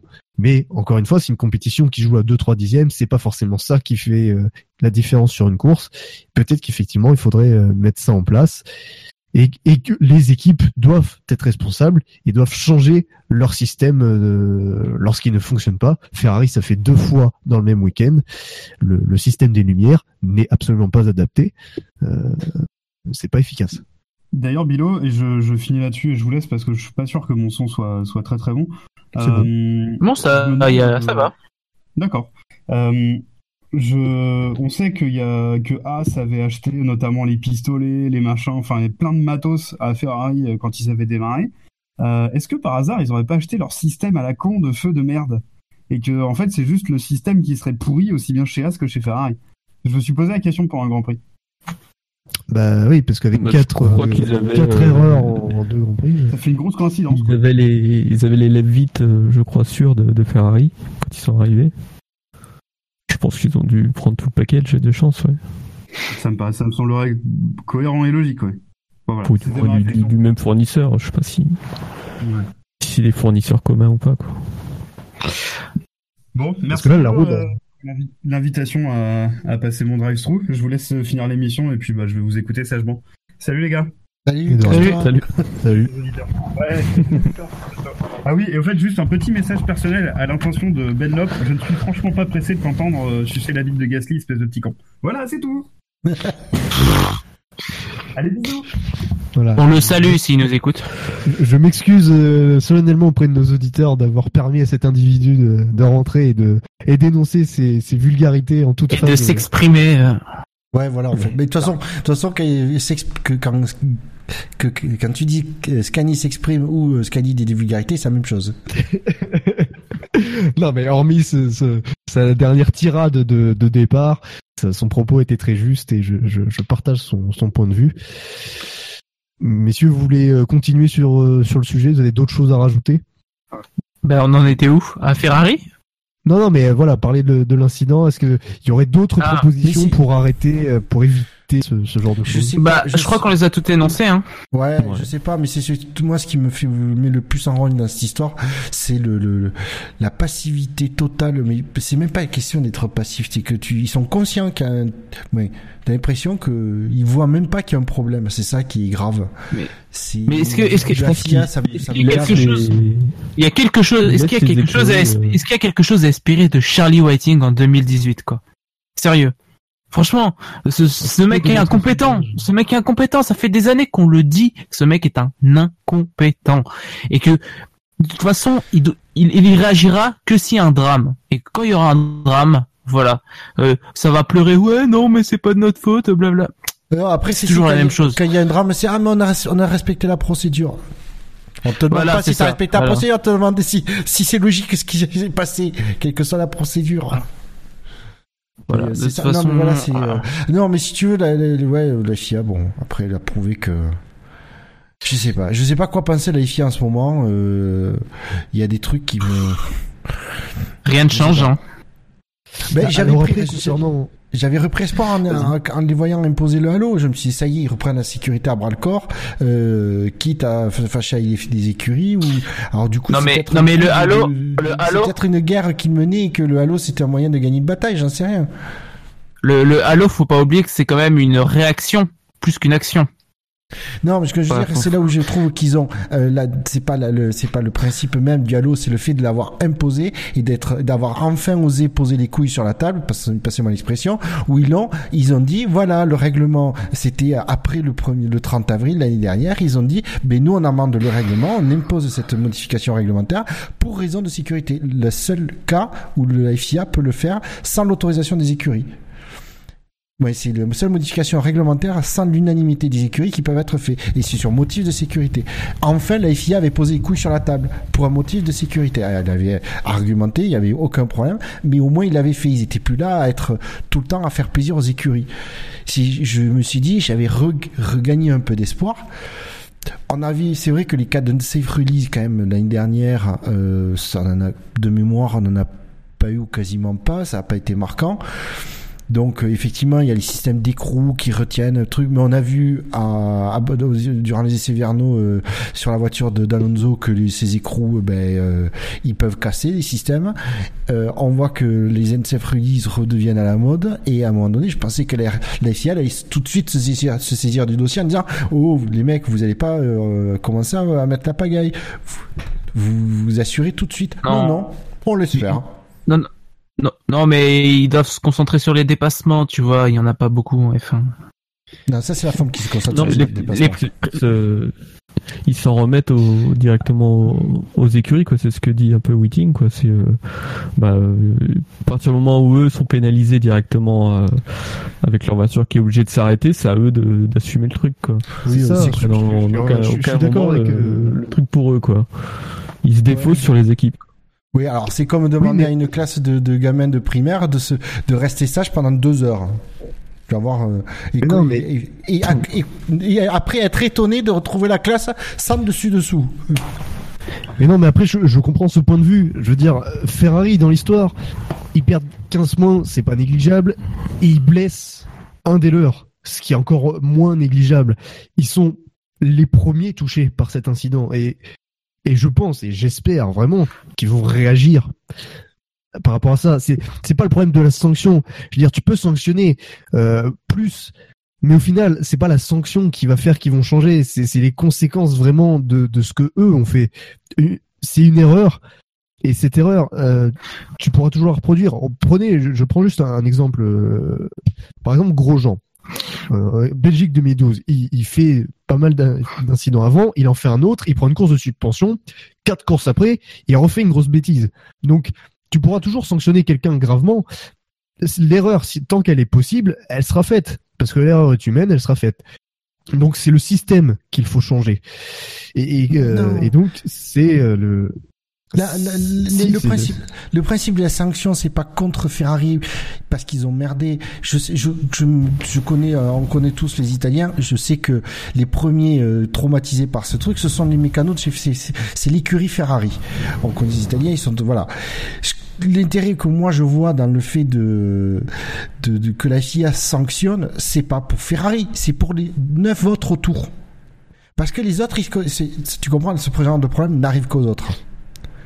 Oui. Si la FIA dit c'est pas possible, vous avez blessé un de vos mécanos, on met une sanction. C'est qu'est-ce que les autres vont vont, vont, vont percuter en disant, hey, nous on veut pas la même sanction, on va peut-être bosser notre, de notre côté aussi. Parce que là, il y a que Ferrari qui va modifier, qui va revoir son système. Je suis sûr qu'ils vont revoir son- leur système. Mais les autres, ils vont rien toucher.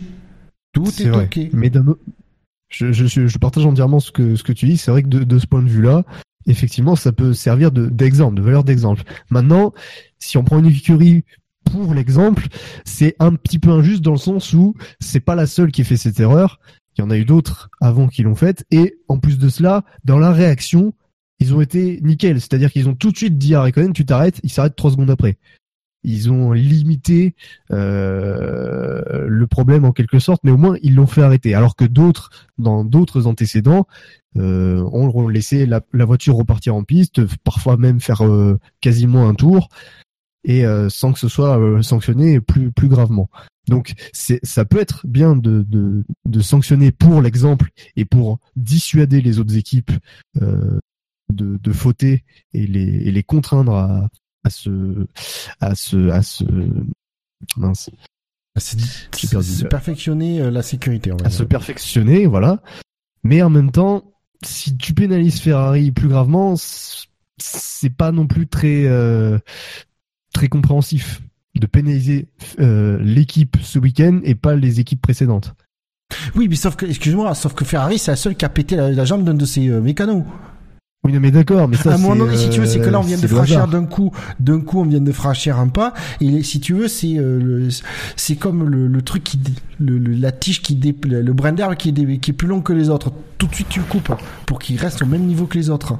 C'est ça le truc. C'est à un moment donné, c'est là, il y a une marche, une grosse marche qui a été franchie d'un coup. Il faut que, euh, tac, il faut tout de suite euh, re- recaser pour, euh, pour pas que ça s'emballe. Il faudrait, euh, je pense, euh, il aurait fallu euh, un, un- plusieurs grands prix de suspension avec sursis pour Ferrari et faire et ensuite publier un communiqué en disant prochain incident, peu importe qui c'est, la sanction sera très forte. Exclusion du une course de suspension, une course de suspension. Oui. Et quel que soit le pilote, Oui, en disant même si c'est le leader du championnat, le préciser dans le, commis- dans le communiqué, en Voilà. disant on ne plaisante pas et la sécurité. Préciser avant tout qu'il y aura une sanction pour tout le monde et non pas faire au- au cas- euh, à chaque fois réagir euh, au fur et à mesure. euh, non, tout de suite mettre euh, mettre les bases, c'est-à-dire le prochain, quel qu'il soit, euh, c'est terminé. Et puis c'est facile à, suggérer en disant ok, ok, les encéphalées, ça arrivait de temps en temps. Jusqu'à présent, il n'y avait pas de, il n'y avait pas de, conséquences euh, autres que des abandons, etc. On pensait que les écuries étaient capables du coup de gérer l'aspect sécuritaire de leur propre personnel. On voit que les n'en sont pas capables, donc nous avons, nous la FIA intervient. Point. Il justifie en disant ben voilà, nous on intervient, on, on montre qu'on intervient, on fait pas semblant tu mets un principe qui serait génial parce qu'effectivement sanctionner le pilote euh, euh, Raikkonen c'est il y est pour rien. Sur- surtout qu'on l'a on dire, on l'a on l'a même pas mentionné dans l'incident Raikkonen le pauvre. Lui il a le feu rouge il passe au vert il démarre. Il sait son job. Il le fait très bien. Voilà c'est que à un moment donné c'est le feu vert qui est pas passé vert qui est passé vert alors qu'il aurait pas dû. Mais sanctionner du coup Raikkonen c'est vrai que c'est on cherche là il faudrait ne sanctionner que l'écurie qu'est-ce qu'il faudrait qu'il y ait dans le règlement La possibilité de, de dire, ben voilà, la, les, telle course, l'écurie, vous ne marquerez pas de points. Vous pilotez, Oui, voilà, mais vous, pas de points. Et quand on sait les conséquences que ça déjà peut fait. avoir au championnat, moi je trouve, au moins si l'écurie est sanctionnée, mais pas les pilotes. Ouais. Et ça s'est déjà fait d'ailleurs en 2007 avec McLaren euh, en Hongrie. Ils, euh, on leur a dit vous marquez pas de points au championnat constructeur, mais les pilotes pouvaient. Ouais. Donc Bon, c'est pas le même contexte serait un et, euh, de punir vraiment l'écurie sérieusement, euh, tout en euh, tout en ne punissant pas injustement ceux qui ne sont pas euh, fautifs. Voilà. Donc je pense que ce et puis je te dis que la course au championnat mine de rien, même Ferrari, euh, Ferrari ça va ça et là du coup l'intérêt c'est que quelle que soit l'écurie, ça l'emmerdera. Voilà. Parce que dans la lutte au championnat entre Mercedes et Ferrari, le moindre point peut vaut cher et que pour les autres écuries du peloton, c'est du pognon. hein. Donc euh, Tout à fait. Rien d'autre à dire, euh, messieurs, sur euh, cet incident? Nope. Non, on a fait le tour. Donc c'est un incident qui a entraîné un petit peu un bouleversement de la stratégie chez Ferrari, puisque euh, on a communiqué à Sébastien Vettel de- d'appliquer le plan D. Euh, c'est quand même un quatrième plan. Euh, ouais, c'est ça. Le plan de secours, le plan euh, de d'économiser ses pneus, parce que Démerde-toi. effectivement il y avait, il y avait pas, il y avait pas assez de mécaniciens pour intervenir en cas de, de nouvel arrêt. Donc le plan, on suppose que le plan A c'était de s'arrêter une deuxième fois, évidemment, de chausser les tendres ou les super tendres. Le plan D c'était de, c'est de rester en piste avec les tendres. Gros pari, assez risqué, euh, puisque Vettel a quand même bouclé 39 tours avec ses pneus tendres, c'est quand même euh, énorme. Euh, mais ça a marché. Euh, ouais. Il fait, il a, il a, il a plutôt bien géré les, il a très bien géré les pneus, euh, très très bonne course. Après, euh, je trouve ça vraiment bizarre que qu'il soit toujours devant, quoi. Enfin, ça, ça, ça me semble complètement fou que que Bottas n'ait pas réussi à le rattraper aussi vite que que ça, quoi. Bah, Bottas, Surtout sur les dix derniers tours, quoi. C'est- bah, Bottas il a les médiums et euh, mine de rien, euh, c'est c'est quand même c'est pas la panacée apparemment les médiums. Oh, ouais. Mais les médiums ont un rythme intéressant. On a d'ailleurs vu même chez McLaren les médiums et ça roulait vraiment bien. Euh, euh, donc chez Mercedes, on sait que ça fonctionne bien en termes de performance. Il n'y a pas eu trop de dégradation. Après, j'ai plus les chronos sous les yeux, mais euh, il me semble que ça s'est pas vraiment trop dégradé. Alors par Donc, contre, j'ai pas euh, j'ai pas regardé quelle était la, la préconisation de, de de tours limite sur les tendres. Parce qu'il Ah, devait pas en être dépassé, loin ouais. Ferrari avec 39 tours sur les tendres. Il Oui. devait quand même pas être loin de la, mi- de la limite autorisée par Pirelli. Ouais. Bon, en tout cas, euh, je, on- je pense qu'on est, euh, on n'en est pas dit. Ouais, je sais pas si. euh, Alors, la question que je me pose, c'est l'incident euh, Raikkonen. Quelle influence il a eu sur la, la- la modification de stratégie de Vettel? Parce qu'on voit qu'au final, les trois premiers n'ont fait qu'un arrêt. Et du coup, est-ce que vraiment Vettel aurait fait un deuxième arrêt? Bah, bah, bah, ils ont, Et Du coup, il y a personne qui parle. Ben, vas-y, je me lance. Euh, moi, je pense qu'ils ont, enfin, ah, ils ont quand même, euh, pour moi, le plan D, c'était plutôt, enfin, c'est plutôt, enfin, ce que je vais dire, c'est, c'est pas du tout euh, à prendre euh, au premier degré, mais c'est surtout que je pense qu'ils ont essayé de voir le, le rythme que Vettel avait par rapport au Mercedes, et puis ils se sont dit, pff, bon, autant, autant aller jusqu'au bout, quoi. Mais est-ce qu'ils ont eu le choix? Je pense qu'ils ont, je pense qu'ils ont eu le choix, ouais. Pour moi, j'ai l'impression qu'il y, a- il y a vraiment l'équipe n'est plus n'est plus apte à accueillir une voiture euh, pour un aérostand. Ah ben, il y a, il y a, il y a, il y a, non, y a très probablement ça. Il y a très Il y a probablement déjà un ça. mécano à remplacer et puis de toute façon les autres mécanos, je pense qu'ils étaient pas, euh, Ouais, ils étaient ils pas, étaient pas dans en état après ce qui s'était passé euh, à être oh, euh, après- concentré et tout. euh, ouais, quand même quoi, tu vois ton ton Oui, collègue. mais se tu peux oublier ça pendant 3 secondes quand même. Ouais, je suis- Je suis pas sûr. c'est délicat quand même. C'est euh, délicat. hein. Ouais. Bon, en tout cas, il y avait un mécano en moins et visiblement pour le remplacer, c'était pas forcément possible. De toute façon, puis en plus, le- je crois que le, enfin, le, le stand a été euh, bloqué au moins trois tours, je crois. Oui. Par l'équipe Donc c'était à peu près, la- c'était à peu près la fenêtre où je pense qu'il devait s'arrêter. Donc à partir de là, euh, l'écart avec Hamilton s'était déjà réduit en dessous de la, de, de l'écart euh, d'arrêt, quoi. Donc il y avait, il y avait déjà de fortes chances qu'il ressorte déjà derrière Hamilton. Et après déjà pour, pour remonter après aussi sur Bottas, c'était encore plus compliqué. Donc ils ont pris le, le, le pari de rester devant et de- d'essayer de maintenir l'écart au maximum. Après, euh, on voit quand même que Vettel a changé a fait son premier arrêt un tour avant Raikkonen. Et bizarrement sur celui-là, c'est Raikkonen qui fait son arrêt, qui aurait fait son arrêt avant Vettel. C'est pas forcément très logique. Alors même, euh, et peut-être effectivement Raikkonen avait l'air d'avoir bouffé, euh, eu- flingué ses pneus euh, tendres euh, rapidement. où il avait pas un bon rythme dessus avec. Donc, mais euh, je sais pas parce que le problème c'est que si on, prend le, truc inverse, c'est que euh, rajouter un arrêt à Vettel, je suis pas sûr qu'il gagne la course. hein. Bah, c'est pas sûr qu'il gagne la course, mais c'est pas sûr qu'il la perde non plus, parce que, comme je l'ai dit tout à l'heure, s'il s'arrête une deuxième fois, mettons euh, entre le 35e et le 40e, il chose soit des tendres, soit des super tendres. Euh, c'est rapide, c'est et c'est c'est des pneus neufs, alors que Bottas et Hamilton ont des pneus médiums usés. Ouais. Donc sur Alors, du la coup, sur euh, sur la durée, il aurait pu récupérer et euh, à la fin, euh, comme je l'ai dit tout à l'heure, Bottas et Hamilton, ils roulent pas non plus dans des chronos fabuleux hein, avec leurs médiums usés. Ouais. Donc avec des, des tendres ou des super tendres neufs, Vettel aurait pu vraiment leur grappiller beaucoup de temps. C'est c'est surtout aussi, euh, alors honnêtement, c'est surtout que si Vettel euh, s'arrête une deuxième fois, je pense que du coup la stratégie chez ma Mercedes euh, est influencée forcément. Parce que je vois Bottas peut-être se sera arrêté une deuxième fois. Hamilton Ah bah non. parce qu'il avait il avait. Tu crois que Bottas se serait pas arrêté? Bah je voyais pas l'intérêt. Si Vettel s'arrête une deuxième fois, Bottas il a rien à gagner à s'arrêter une deuxième fois, parce que ça veut dire que en gros il, il peut pas, il repart derrière Vettel, il perd encore plus de temps parce qu'il aurait fait deux trois tours de plus avec des pneus usés, et après il aurait pas pu remonter puisqu'il Oui. Donc non, je... non, je pense que la stratégie de, Mercedes dès le premier tiers de la course, elle est claire. C'est un seul arrêt, on mise sur les médiums.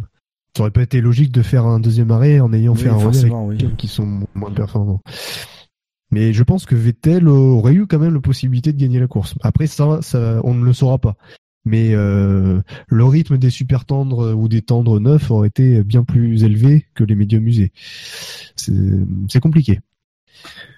Malgré tout, on a quand même eu une fin de course euh, très haletante avec un Vettel qui a été obligé de gérer ses pneus et on a vu sur 6-7 derniers tours qu'il s'usait vraiment, qu'il a été obligé de piloter vraiment très euh, de façon très fluide pour les préserver parce que la moindre euh, le moindre début de dégradation pouvait euh, s'accélérer et euh, lui faire perdre pouvait lui faire perdre deux, deux ou trois secondes euh, sur le tour et ça, ça n'est pas arrivé mais euh, je pense qu'une conduite plus agressive aurait pu euh, conduire à, à ce genre de, C'est là, où- là.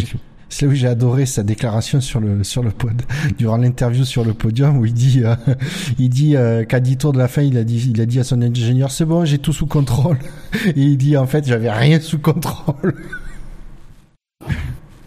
Oui, il a fait avec les moyens du bord. hein. il a fait, mais surtout que voilà il a fait à la radio j'ai tout sous contrôle c'est des lentox quoi pour les écuries Bah euh, oui. qui coûtaient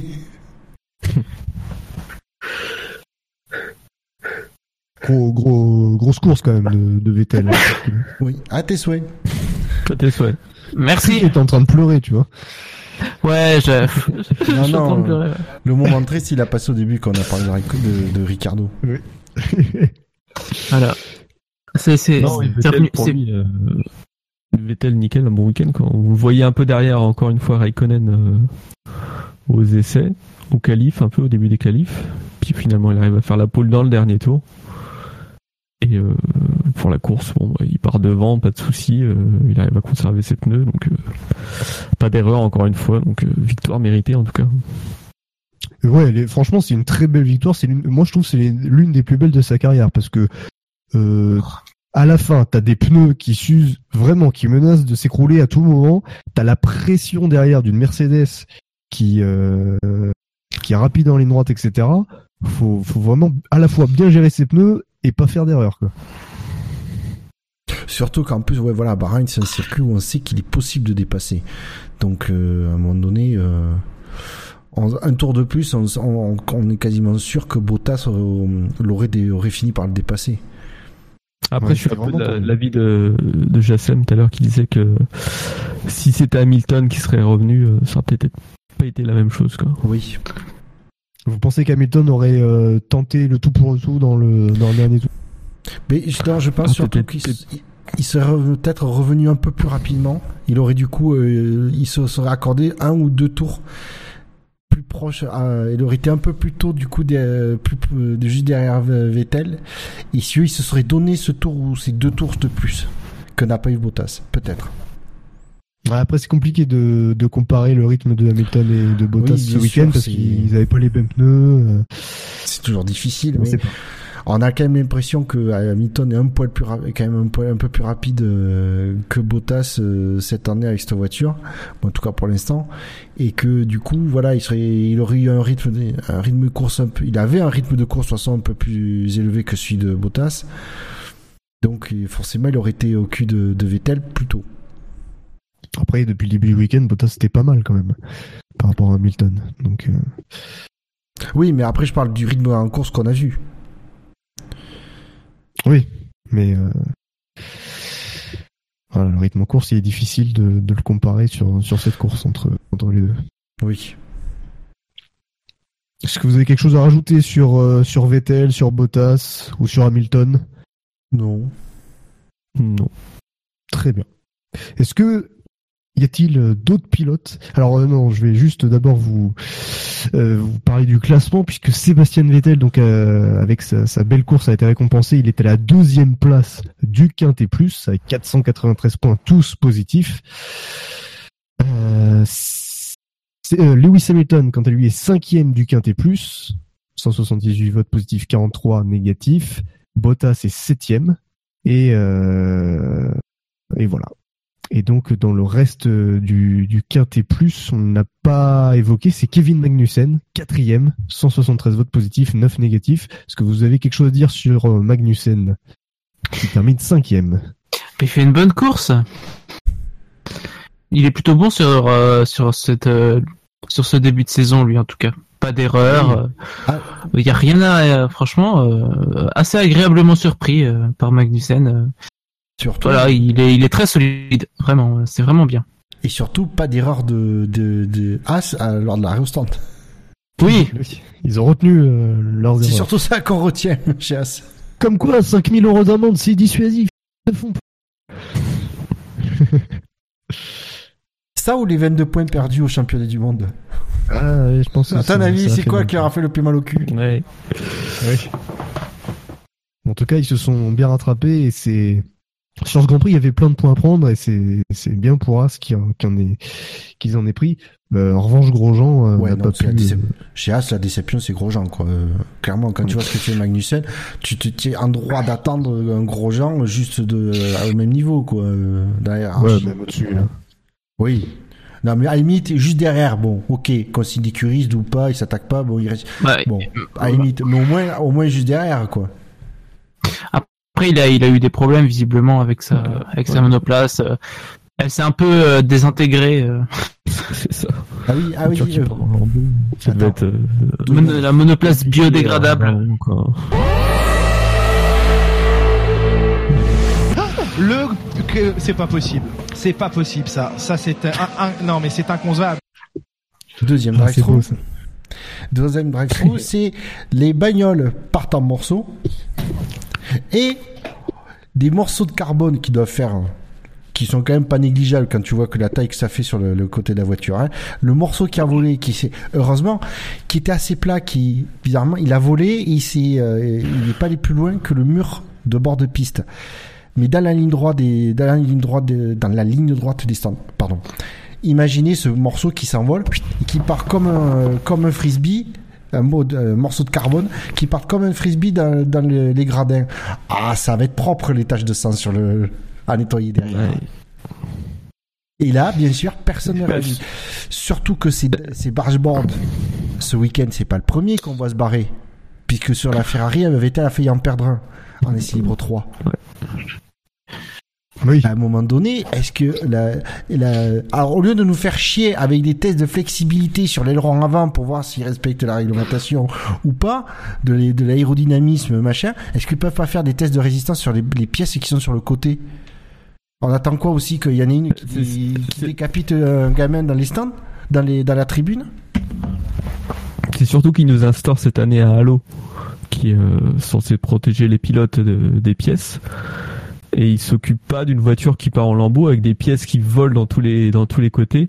Une pièce qui pourrait très bien atterrir sur le, le casque du, du pilote derrière, quoi. Bon, après ça, Ça comment tu peux eu de, de- de- demande de, de, de- de passage au stand pour euh, au moins tout retirer ou euh, bah, arrêter la voiture complètement, quoi. Febro connaît très bien c'est le règlement. Il existe un drapeau qui est noir avec un point orange en plein milieu et qui, qui est tendu à un, à un pilote, sinon euh, il a son écurie peut le lui dire, comme quoi il doit obligatoirement passer au stand. Il, il va au stand, les mécanos en, trois, en deux secondes arrachent les morceaux et il reprend la piste. Et au moins on évite les incidents. Le règlement le prévoit. Ouais. Quand est-ce que les fait. commissaires vont utiliser le règlement? Encore une fois, qu'est-ce qu'on va attendre des commissaires Il y a rien à attendre de ces de ces handicapés là. Franchement, c'est Oui, non, mais rappelons au moins ce qu'on est. Non, rien. excuse-moi, Jacem, de rappeler à nos auditeurs ce qu'on est en droit d'attendre norma- de, de, de commissaires norma- normalement constitués. Ils ont fait quelque chose, hein. ils ont mis 30 secondes à des mecs qui, qui savaient pas, qui savaient pas la bonne place sur le, dans le tour de formation. Oui, non mais oui. C'est- C'était une bonne décision, ça. C'est très important. Oui, mais excuse-moi, Ouais, c'est vrai. Ils osaient pas en fait faire passer gros, euh, gros gens au stand parce qu'ils avaient peur de foirer- de de de- d'influencer le championnat du monde. Non mais non, ils avaient peur, ils avaient peur de- d'obliger Grosjean à rentrer au stand parce qu'ils se sont dit attention, on lui on- si les mécaniciens lui retirent les trucs et après ils le relâchent, il y a une safe release et là il y a un mort.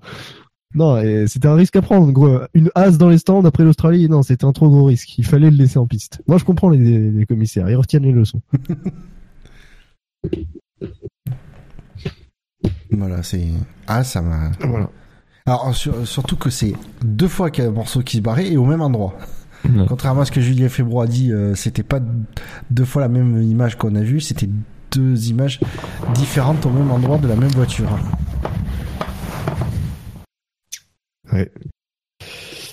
Messieurs, je crois qu'on a fait le tour des, des pilotes Ouais. sur ce Grand Prix. Est-ce que vous souhaitez attribuer un plus 1 ou un moins 1 à un pilote qui n'est pas dans le Quintet Plus? Je rappelle juste le Quintet Plus. Gasly, Vettel, Ericsson, Magnussen, Hamilton. donc le plus un on doit le donner euh, aux moins autres un. quoi. Ou moins un. Ou le moins 1. On n'a pas trop parlé de Williams. Non, mais j'allais dire, j'allais dire. Tu vois, dès qu'on parle de moins un, on parle de Oh Williams. non, Ça quand même, j'allais dire, on va j'y ai cru, parler j'y ai cru, j'y ai cru et finalement on va en parler. Non. Moi, que- la on seule a chose tout que fait je- pour éviter ça grâce au nouveau conducteur, mais non, on va en parler. Franchement, franchement, franchement, le, le, le mieux pour eux c'est qu'on n'en parle même pas de. en Oui, fait. voilà, c'est ça en fait. Seul, Voilà, c'est champ du cygne. et le seul truc dommage, C'est que le moins dramatique, un, on quoi. puisse, le moins c'est, c'est dommage qu'on puisse pas le mettre à Williams au lieu de un des pilotes. Voilà. Mais de toute la structure, Williams, euh, Ah, si. de Claire, de tout le monde. euh, Je, ah, je vais me faire des amis, je le sens. Mais bon, ça va, on doit pas avoir beaucoup d'auditeurs néerlandais. Et je serais pour mettre un moins un à Verstappen. Ouais, j'avais la même idée. Si on devait mettre des moins 1 à Verstappen à chaque connerie qu'il fait, euh, ce serait à moins 25 000. euh. On, on l'a pas fait jusque-là, euh, lâchons-nous un peu Oui, de temps a en temps. C'est comme vous voulez, euh, je vous suis, hein, ça me pose pas de problème. Ouais, pareil, Faut, faut libérer les moins 1. Ils Ouais. Libérons les moins un. bon, mais du coup. Je rappelle on- que Non, mais c'est du coup, on est tous d'accord pour mettre moins un à Verstappen? Ouais. euh, il me semble, oui. Bon, mais acté alors. Ça tombe très bien d'ailleurs, puisque Verstappen est le dernier du quintet, 20e. Voilà. D'ailleurs, euh, voilà, si, euh, je, récapitule le classement. Donc, j'ai- dit, les, dit les cinq premiers.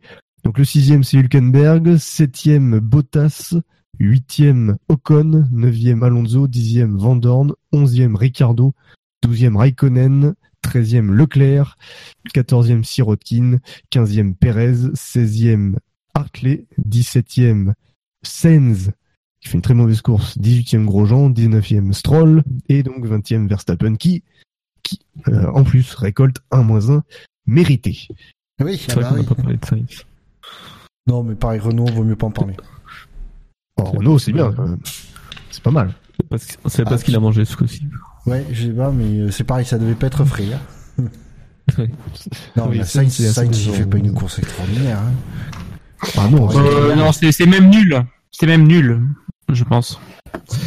Après, je sais pas si tout est de sa faute, mais c'est par rapport à Hülkenberg, euh, ça fait mal, quoi. oui, ça fait Ah oui. l'écart est écran. Et il n'y a pas l'excuse de découvrir la voiture, découvrir l'équipe, il a découvert l'an dernier. Passé du un coup, dernier, il avait déjà la voiture de cette année? Ah ouais, oui. précoce. Ah, Ah. Du coup, messieurs, on va, va passer au classement. Le classement du SAV, euh, celui que tout le monde nous envie. C'est donc Sébastien Vettel qui est le leader avec 14 points au compteur. Pierre Gasly qui fait son une entrée fracassante euh, dans le top 3. Là, il est deuxième du classement avec 8 points. Troisième, c'est Kimi Raikkonen avec 6 points. Quatrième, Magnussen avec 5 points. Cinquième, Ericsson avec 4 points. Euh, si- euh, sixième, on a euh, non cinquième ex aequo, pardon Alonso et Magnus et Ericsson avec 4 points chacun. Et on a Ricardo septième avec 3 points et Hamilton huitième avec 2 points. Et au championnat constructeur du SAV c'est Ferrari qui est en tête avec 20 points devant alors, Toro avec 8 points. Euh, troisième As avec 6 points quatrième McLaren 4 points cinquième Sauber avec 4 points aussi au classement dans l'autre classement, le classement FIA, Vettel consolide sa première place au, championnat avec 50 points devant Hamilton, 33 points. Euh, Bottas troisième, 22 points. Alonso quatrième avec 16 points devant Raikkonen, 15 points. Chez les constructeurs, on a Ferrari en première position, 65 points. Me- Mercedes, 55 points. Troisième, la surprise McLaren, 22 points. Devant Red Bull, 20 points. Et cinquième, on a Renault avec 15 points. Messieurs, il est temps de passer au fait marquant. Le sondage de euh, la dernière fois. Quel était selon vous le fait marquant du Grand Prix d'Australie 2018 Vous avez été 169 à voter et nous vous en remercions. Merci, ouais. Ouais. Est arrivé quatrième. La saison a démarré Je ne sais pas, j'attends F1 TV Pro.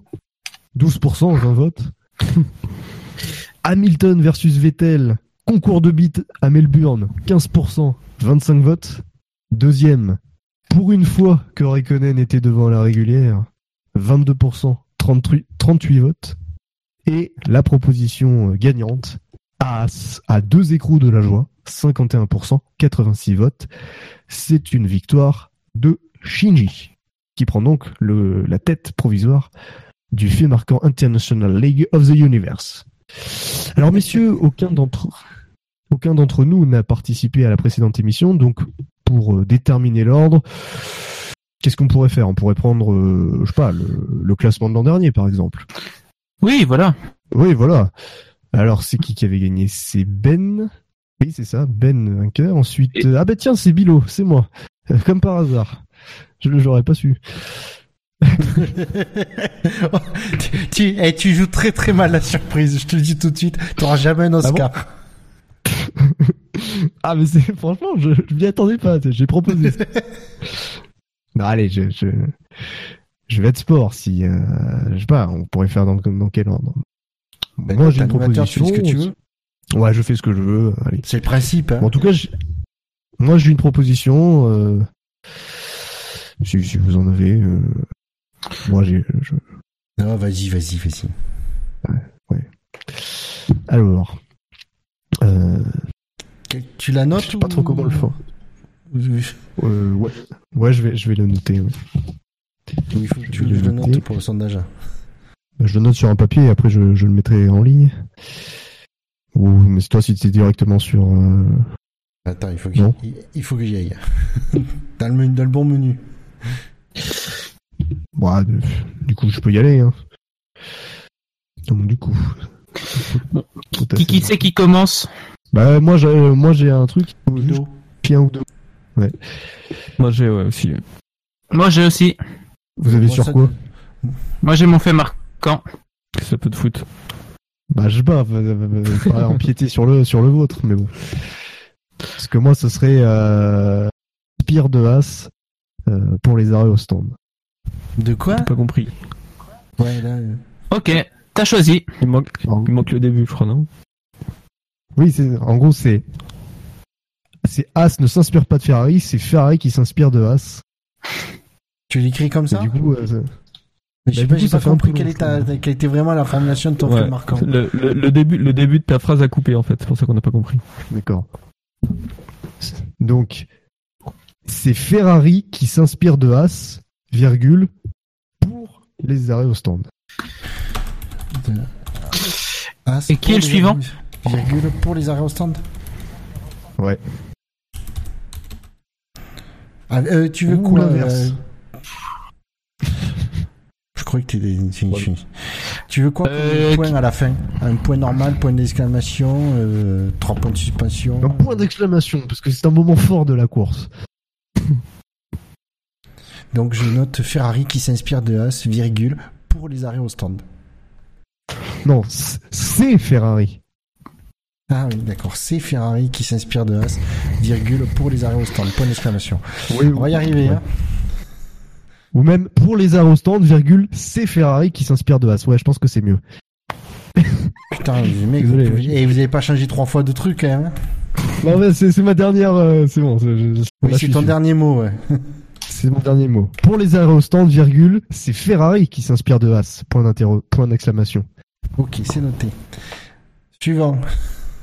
Qui, qui c'est le suivant? Bah, Bah. C'est le présentateur qui, qui, qui décide. Ah, pardon, oui, c'est Non, mais- c'est Bilo qui présente. Mais non, mais.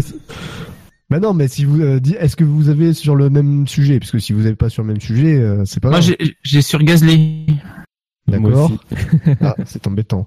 Bah, je vais prendre le Ah, classement merde. de l'année dernière, du coup. Euh, attendez que je le retrouve. C'était quoi le classement de l'année dernière? Ouais, mais dans quel sens? Bah, dans le sens, euh, dans le vrai sens, quoi. C'est bon. ouais. Il faut quand même qu'il y, ait- un intérêt à être bien classé dans le dans le fait marquant, parce que si c'est juste que pour la gloire, donc c'est le fichier charge. Jassem qui doit être devant. Ouais. J'ai fait une bonne année l'année dernière. T'as fait une bonne année. Ouais. Bon. Bah, J'étais le champion l'année précédente, tu vois. Oui, mais justement, on parle de l'année dernière. non, mais du coup, j'ai le classement sous les yeux. Oui, c'est Jassem, bien vu. Alors, bah écoute, moi ce sera une grande première dans les points pour Gasly le magnifique. Ouais, tu vois, je l'avais aussi, Gasly le magnifique, au cas où. Bien Donc, vu. alors, une grande première. Moi j'en ai une Non. qui était mieux. Hein. Et c'est pas grave, je vais gagner celle-ci. Alors, Je vous la donne? Attends, attends. Laisse-moi d'abord vérifier l'idée suite de ce, ce que m'a dit euh, Jassem. Donc, c'est une grande première dans les points pour Gasly le magnifique. Tout à fait. Avec quoi comme euh, ponctuation à la fin? Euh, point d'exclamation. Il y a un M majuscule à magnifique, j'imagine. Oui. C'est noté. Vas-y, tu peux y aller. Euh... Alors celle que j'avais sous le coude, moi c'était euh, Pierre qui roule à Mass Mouse. Oh, C'était nul. C'était Ouais. pas mal. Pas mal. Moi, je- j'aime bien aussi. Tant pis, elle y sera pas. Maus. J'ai pas compris. Mouse. Mouse. Ah oui, Maus. Costaud. Ça beaucoup quoi. Oui, beaucoup compris, je, je compris euh, pourquoi il me parle de de- d'un sac, lui. Euh, moi je croyais qu'il parlait d'Emmaüs. Putain, non mais les mecs, sans déconner. Alors, vous, soit vous êtes inculte, soit vous avez de la merde dans les oreilles. vous choisissez. Ah ouais, du coup Ferrari c'est pris aussi. Je peux pas en mettre une sur Ferrari. Bah, ça dépend, tu veux mettre quoi? Une claque, C'est tu sur peux- le, c'est- c'est sur l'incident Ah, ou sur euh, VTL Bah un peu ouais. Ah, bah non, ça. J'avais une autre, c'était euh, victoire de Ferrari à graver dans le plâtre. Ah non, c'est sur la Euh. victoire. C'est sur la victoire. Putain, C'est pas passe. sur la, c'est pas sur l'anti-release. Moi, je la valide. Un petit peu. Allez, je vais être seigneur, je valide aussi. Victoire de Ferrari à dans le- Moi j'avais, euh, moi j'avais Ferrari une amende qui lui en fait une belle jambe. Ouais, c'est pas mal. Ça se joue. Euh, alors, juste, euh, va Spider, euh, Moi, de toute façon, je vais l'avoir sur la FIA, donc on va tourner autour du pot quand même. Euh, ah, ou, ou alors sur Max, je sais pas. Euh, tu juste Spider, je voudrais que tu me valides la, la ponctuation. Donc victoire de Ferrari Ah, gravée dans le plâtre. Et tu veux quoi comme euh, ponctuation? Un point d'exclamation classique. Alors moi, je pense que je vais faire vraiment. euh, euh, Je sens que je vais être un poil plus gore. Je sens que je vais le faire dans. euh, Pour une fois que les unsafe release était un os à ranger pour la FIA. Avec 3 points de suspension. Ouais, ça empiète un petit peu sur mon fait marquant tout ça. ça, ça- Ah, moi, c'est sur la FIA. Ouais. Toi, tu l'as fait sur le sur l'arrêt au stand. Spider l'a fait sur la victoire de Ferrari. Moi, je l'ai fait sur la FIA. Tu sais, On parle pas du tout du même sujet. Ah ouais, non, pas du tout. Donc résumons les, les propositions. Alors, les faits marquants. Donc, pousse la question au, au sondage quel est, selon vous, le fait marquant du Grand Prix de Bahreïn 2018 Vous avez les, propositions suivantes. Pour les arrêts au stand, c'est Ferrari qui s'inspire de Haas. Une grande première dans les points pour Gasly le magnifique. Victoire de Ferrari à graver dans le plâtre. Et pour la dernière, la meilleure, pour une fois que les unsafe release étaient un os à ronger par, pour la FIA. Voilà. Donc le sondage va être bientôt en ligne. Très bien, merci Buchor. Euh, Est-ce que vous avez des through que vous, vous n'auriez pas Qui restent. pu Si vous avez un stock à caser dans l'émission Non. Alors moi j'en ai un petit, c'est vraiment un petit. Peut- Tu veux le, tu veux le, le- le jingle? Oui, oui, bah, récompensant celui qui a fait générique.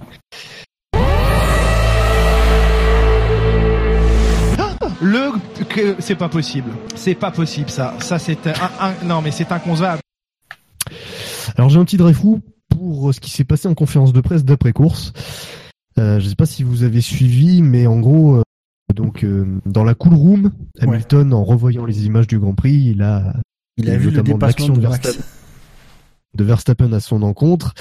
Alors, il a euh, lancé euh, de, de dégoût, hein, tête de tête de euh, Tête de bite, Voilà. tête de nœud, euh, dickhead en anglais. tête de bilo, tête de bilo très exactement. C'est Voilà. ça. oui, c'est ça, parce qu'à deux, à deux lettres près. hein. C'est ça. Euh, et en conférence de presse, un journaliste lui a, lui a posé la question sur le sujet.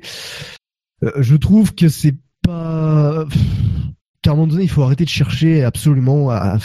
le conflit, toujours la, la, la petite, la petite, euh, le petit truc qui va faire les gros titres, parce que ça, ça en devient lassant, quoi. Je veux dire, dès qu'un pilote euh, prononce un mot, euh, euh, une insulte, alors effectivement, c'est pas bien malin de la part d'Hamilton, de... il peut, il peut très bien le penser dans sa tête, ça revient au même. Ouais, tu le penses, à un moment donné, ça t'échappe des lèvres quoi. Tu sais, tu vois le truc, tu fais, quel con, quoi. Voilà. Je sais pas, Mais, tu, tu euh, penses voilà, pas que tu le dis à vote. Oui. Mais voilà, et il aurait pu le penser dans sa tête, mais effectivement, comme tu le dis, Buchor, c'est quelque chose qui nous échappe. Voilà, sur le moment, je pense qu'aussi, euh, il voit ça, il a, il a sûrement aussi pendant une fraction de seconde, lorsque Verstappen le, le tasse, il a pu penser qu'il allait vraiment foirer sa course. Voilà, c'est une réaction normale. Euh, Il n'y a pas besoin de, de polémiquer à ce sujet. Euh, juste pour faire voilà, pour faire les gros titres, pour avoir la petite euh, la, la petite euh, la petite phrase qu'il faut bien dans l'article. C'est bon quoi. Je veux dire, à force de créer des conflits euh, sur sur tout ce que disent les pilotes, sur le coup de l'énervement ou de la déception, à un moment donné, les les, les pilotes vont vraiment plus vouloir rien dire. Ils sont déjà assez aseptisés comme ça. C'est bon quoi. Euh, lâchez leur la grappe. euh, ça reste des sportifs, des humains. On va pas non plus euh, chercher l'embrouille pour si peu. Et euh, je trouve que là-dessus, Vettel a très bien réagi. C'est lui qui a répondu à la question et Ah, il a pense été- exactement. euh, Oui, parce que la question, c'est ça qu'il faut préciser, c'est que la question euh, du, du journaliste est clairement adressée à, à Hamilton et euh, de- pas plutôt la- mais vraiment à la fin de la question, Vettel s'est dit ça va, je, je peux répondre?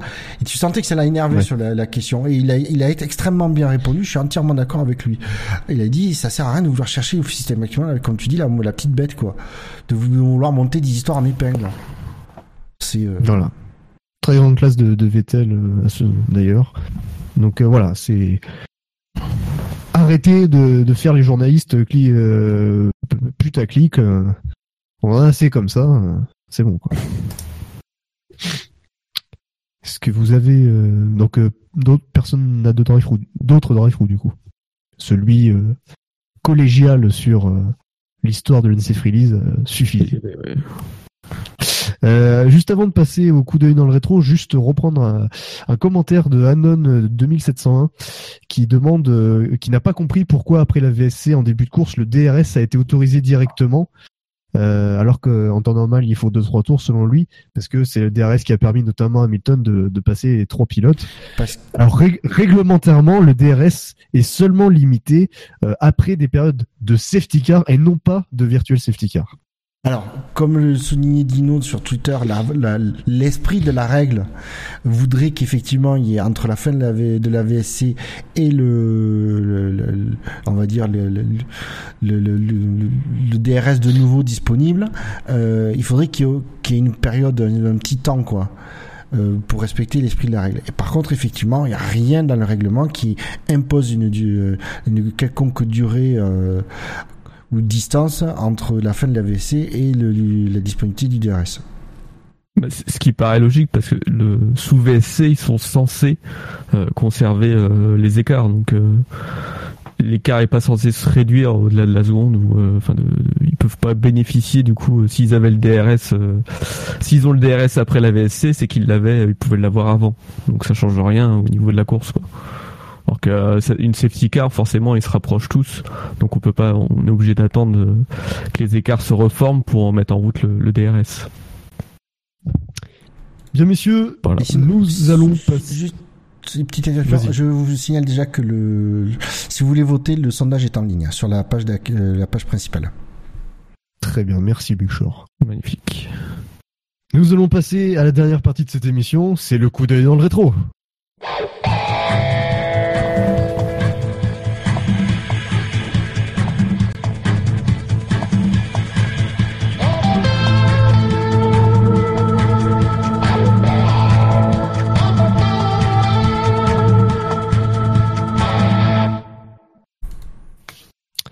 Alors vous le savez, aujourd'hui c'était l'anniversaire de Jacques Villeneuve et Scani aurait été très content d'en parler euh, en long et en large, mais heureusement, on parlait du 8 avril et non pas du 9 avril.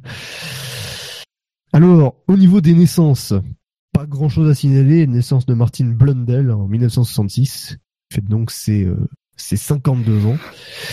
Et il y a eu trois grands prix, un 8 avril, donc celui d'hier à Bahreïn, la Malaisie en 2007 pour une victoire de Kimi Raikkonen, non, Philippe Massa, non plus. Hamilton, non, c'est le dernier. Alonso, Et 2007, bien joué. c'était pas Button du premier coup. Ok, je sens que je vais faire un quiz sur les participants du Grand Prix de Bahreïn 2018. je pense que... Et il y avait également le Grand Prix des États-Unis West 1979 avec la victoire de Gilles Villeneuve. Ah, je le savais ça. Ah. Non, je rigole. Et donc, et donc, messieurs, je me suis intéressé au Grand Prix de Bahreïn 2018 parce que j'ai eu une révélation. Euh, Laurent Dupin euh, est venu me voir, il m'a dit oui, tu sais, Tu tu sais, sais, j'ai vu la Vierge, mais en fait, c'est pareil, quoi. il m'a dit Bilo, saviez-vous que des pilotes qui ont remporté deux grands, les deux premiers Grands Prix de la saison ont tous été champions du monde? Et là, j'ai, parce que c'est vrai qu'il il l'a, signalé, hein, c'est sa statistique. Et donc, je me suis dit, on peut faire un quiz là-dessus, puisque Sébastien Vettel a remporté son deuxième Grand Prix en deux courses cette saison. Et à chaque fois que c'est arrivé, il y a eu euh, le pilote en question a été champion du monde. Le quiz, il va être tout simple, messieurs. Il va falloir me dire, me citer les pilotes qui ont gagné les deux premières courses de la saison et qui ont été champions en fin de saison. Vous aurez le droit à l'erreur, n'importe quel droit à l'erreur. Vous marquez juste des points si vous avez juste, en sachant que, évidemment, tous les champions du monde n'ont pas remporté euh, les deux premières courses de l'année. Mais je ne vais pas vous dire le nombre de pilotes qu'il faut trouver, ce serait trop facile. Je vous dirai simplement à la fin qu'il n'y a plus de pilotes à trouver. Donc en gros, il faut, si j'ai bien compris, il faut trouver les, les pilotes qui ont gagné les deux premières courses de l'année et qui ont fini champion du monde. Exactement. Si vous avez juste, vous avez un point. Si vous avez faux, vous avez zéro point, mais vous restez dans la course. Et qui commence? Nous allons faire par ordre alphabétique. Et donc, c'est Buchor. Ça tombe bien. Ben, je commençais par un qui doit être, euh, ça doit marcher, si je veux dire euh, Hamilton. Alors, Lewis Hamilton a remporté le Grand Prix d'Australie en 2008, mais il n'a pas remporté la course suivante. En 2014, il n'a pas remporté la première course de la saison. En 2015, il a remporté la première course en Australie, mais la Malaisie, c'était Vettel qui avait gagné. Et en 2017, il n'a pas remporté la course d'ouverture de la saison. C'est donc une mauvaise réponse, Buchor. Ah merde. J'aurais dit Hamilton aussi, moi. Pas moi. Moi, j'aurais pas commencé par Hamilton. Bah, alors, euh, c'est à Jacem. Je l'aurais cité. ouais. Alors, à mon tour, ben, Michael Schumacher. Bah oui, il y a évidemment plus simple. euh, il y a Michael Schumacher, qui l'a fait à quatre reprises, en 94, en 2000, en 2001 et en 2004. Ah, il a pas fait 2002. Non, 2002. Ah, Montoya la a dû gagner un, je crois. Ben, la deux- 2002, la deuxième course, il y a eu un accrochage entre Schumacher et Montoya et c'est Ralph Schumacher qui a Ah, c'est une Williams qui avait gagné. D'accord. Ensuite, Spider. Je vais dire Vettel. Vettel. C'est exact. En 2011, il a remporté les deux premières courses de la saison. Sinon, euh, en 2010, il avait remporté aucune des deux premières. En 2012, aucune des deux premières. Et en 2013, seulement la deuxième. C'est une bonne réponse de Spider. À toi, Buchor. Euh, J'ai envie de dire euh, Jenson Button.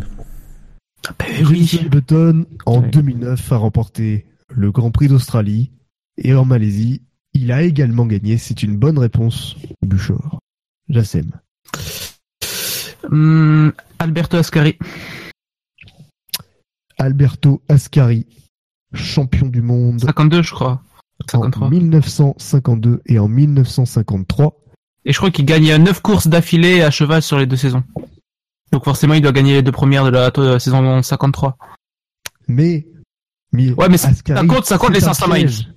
Piège. Ça, Ça compte les 500 miles. 500 miles. Et donc, Ben, ça compte les forcément- 500 miles.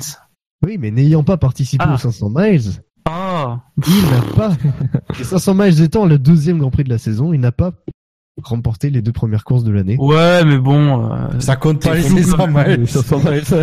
Ah ben, les 500 miles font partie du Finalement, championnat. j'ai bien réfléchi, ça compte. Non, non, mais ce qui aurait été drôle, c'est que Jassem, il est bien pour que les 500 miles. Et au final, oh non, non, ça compte pas. Non, non, mais je pensais que c'était après, tu vois. Non mais, je- non mais de toute façon, en 1952, euh, il n'a pas participé à la première épreuve, qui était le Grand Prix de je sais pas quoi, c'est- Ok. de Suisse, de Suisse, de Suisse. Il n'y a pas participé. Et les 500 matchs c'était après, il n'y a pas participé. Euh, si, il a participé, Bon, mais il a abandonné. C'est bon, j'ai fait qu'une erreur, c'est pas grave. Oui, de toute façon, tu- vous restez dans Mais, le jeu. mais voilà, je voulais tenter un risque. Voilà. Euh, à toi, euh, Spider. Moi. Euh, du pif, je vais dire peut-être Akinen. Mika Hakkinen, champion du monde en 98 et 99. Alors Mika Hakkinen, en 99, ne gagne pas la première course, c'est Eddie Irvine qui la remporte. En 1998, il gagne la première course en Australie. Et la deuxième course, Suspense. qui a eu lieu au Brésil, il a terminé premier. C'est donc deux victoires. Bravo Spider, c'est bon pour Hakkinen. Buchor. Euh, je vais tenter Ayrton Senna. Ayrton Senna. Hum, ça sent pas bon, ça.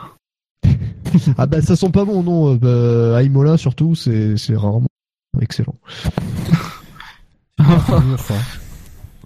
Paf le mur.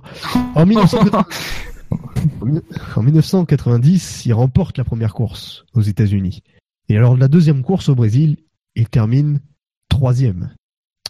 En 1988, il gagne la deuxième course à Saint-Marin, mais lors de la première course au Brésil, il abandonne. En 1991, il gagne la première course aux États-Unis, et lors de la deuxième course au Brésil, Ah, il, gagne gagné. aussi. Ben, c'est bon alors. C'est une bonne réponse de Jacem. Spider. Ah, c'est pas moi, c'est pas moi. C'était moi. Bouchard. Euh, de Bûcheur, Bûcheur. pardon. Putain, le mec, Quoique, je veux bien prendre la victoire. tellement mauvais que je ne peux pas me donner d'accorder de victoire. Mais de bonnes réponses. Enfoiré. Euh, Là, j'ai très peur, mais je vais dire Nigel Mansell. Nigel Mansell. La moustache, la fameuse. De Stache. Qui est donc champion en 1992. Il remporte la première course en Australie. Euh, non, en Afrique du Sud, que je dis. Adelaide, ouais. Mais non, non, non, en Afrique du Sud. Ah, Afrique du Sud, j'ai entendu. Oh putain, j'ai entendu Australie. Ah, ok, l'ami. T'as compris. Australie du Sud Oui, ouais, je, je suis fatigué, il est 23h. Euh, foutez-moi En opposition à l'Australie du Nord, bien entendu. Bien sûr. Euh, La deuxième course au Mexique, il termine premier. Yes. C'est une bonne réponse de Jassem. Deuxième point pour Jassem, vous êtes à égalité, messieurs. Et il reste encore des propositions. Spider.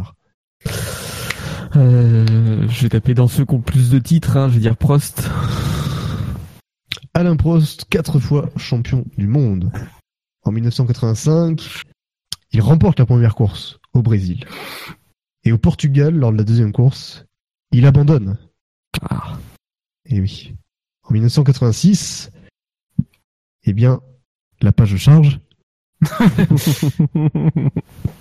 Il abandonne.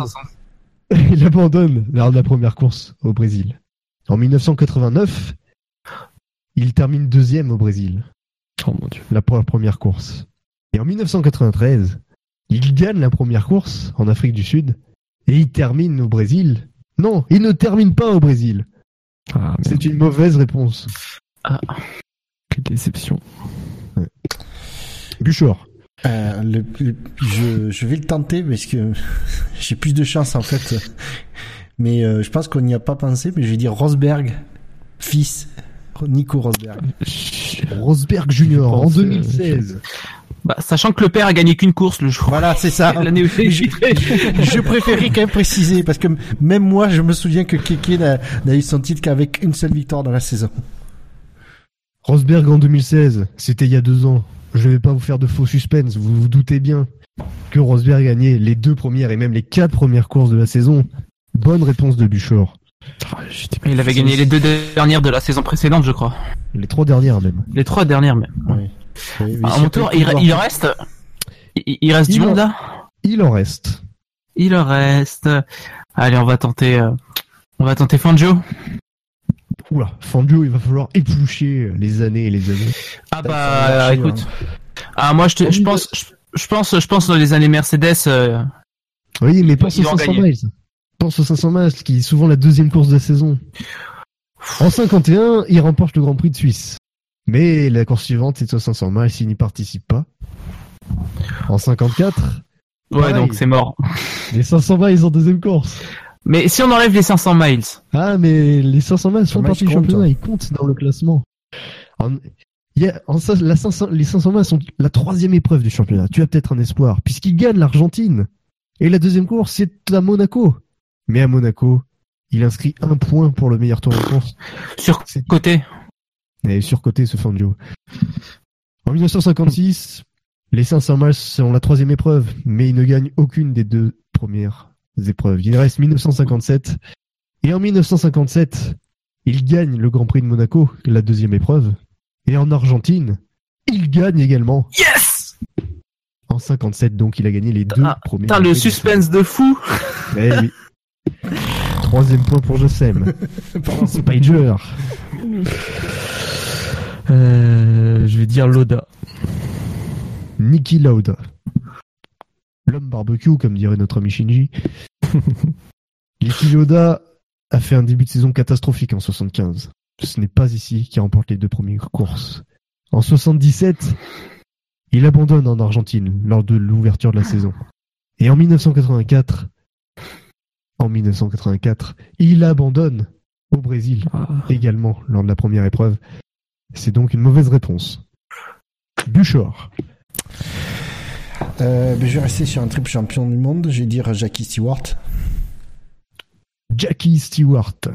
Jackie Stewart, en 1971, remporte la deuxième course de la saison en Espagne et il termine en Afrique du Sud lors de. Il termine deuxième. C'est pas passé loin. En 1973, il ne gagne aucune des deux premières courses.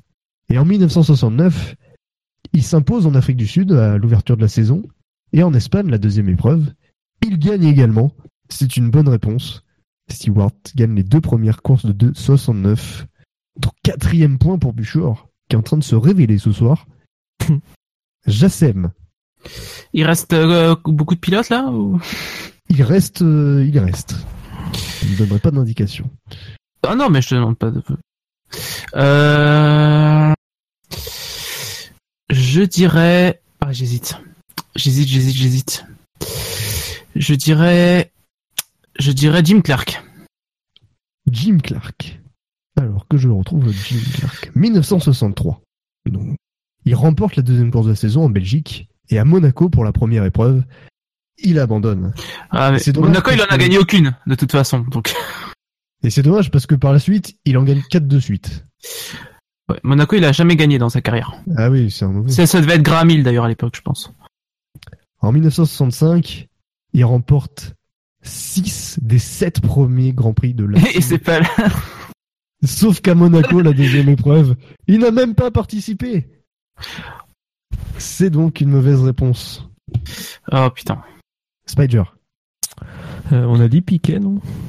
On n'a pas dit piqué. Bah, Je veux dire Piquet. Lequel?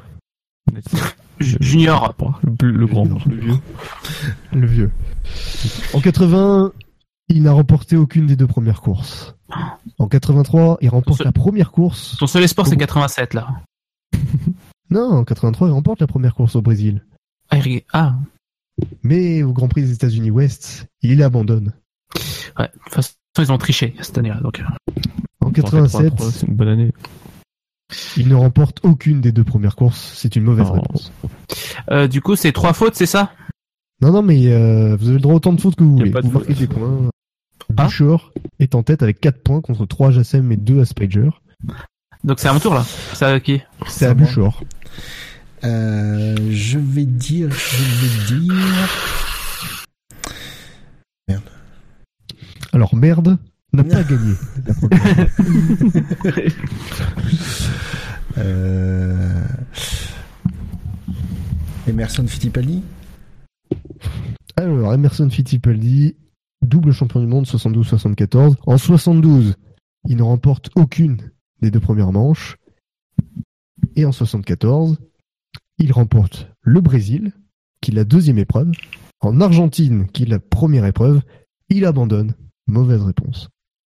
Ah, j'ai l'occasion d'égaliser, là. Jassem peut égaliser. Je peux égaliser. Euh... Allez, on va tenter. Euh... On va tenter Jack Brabham.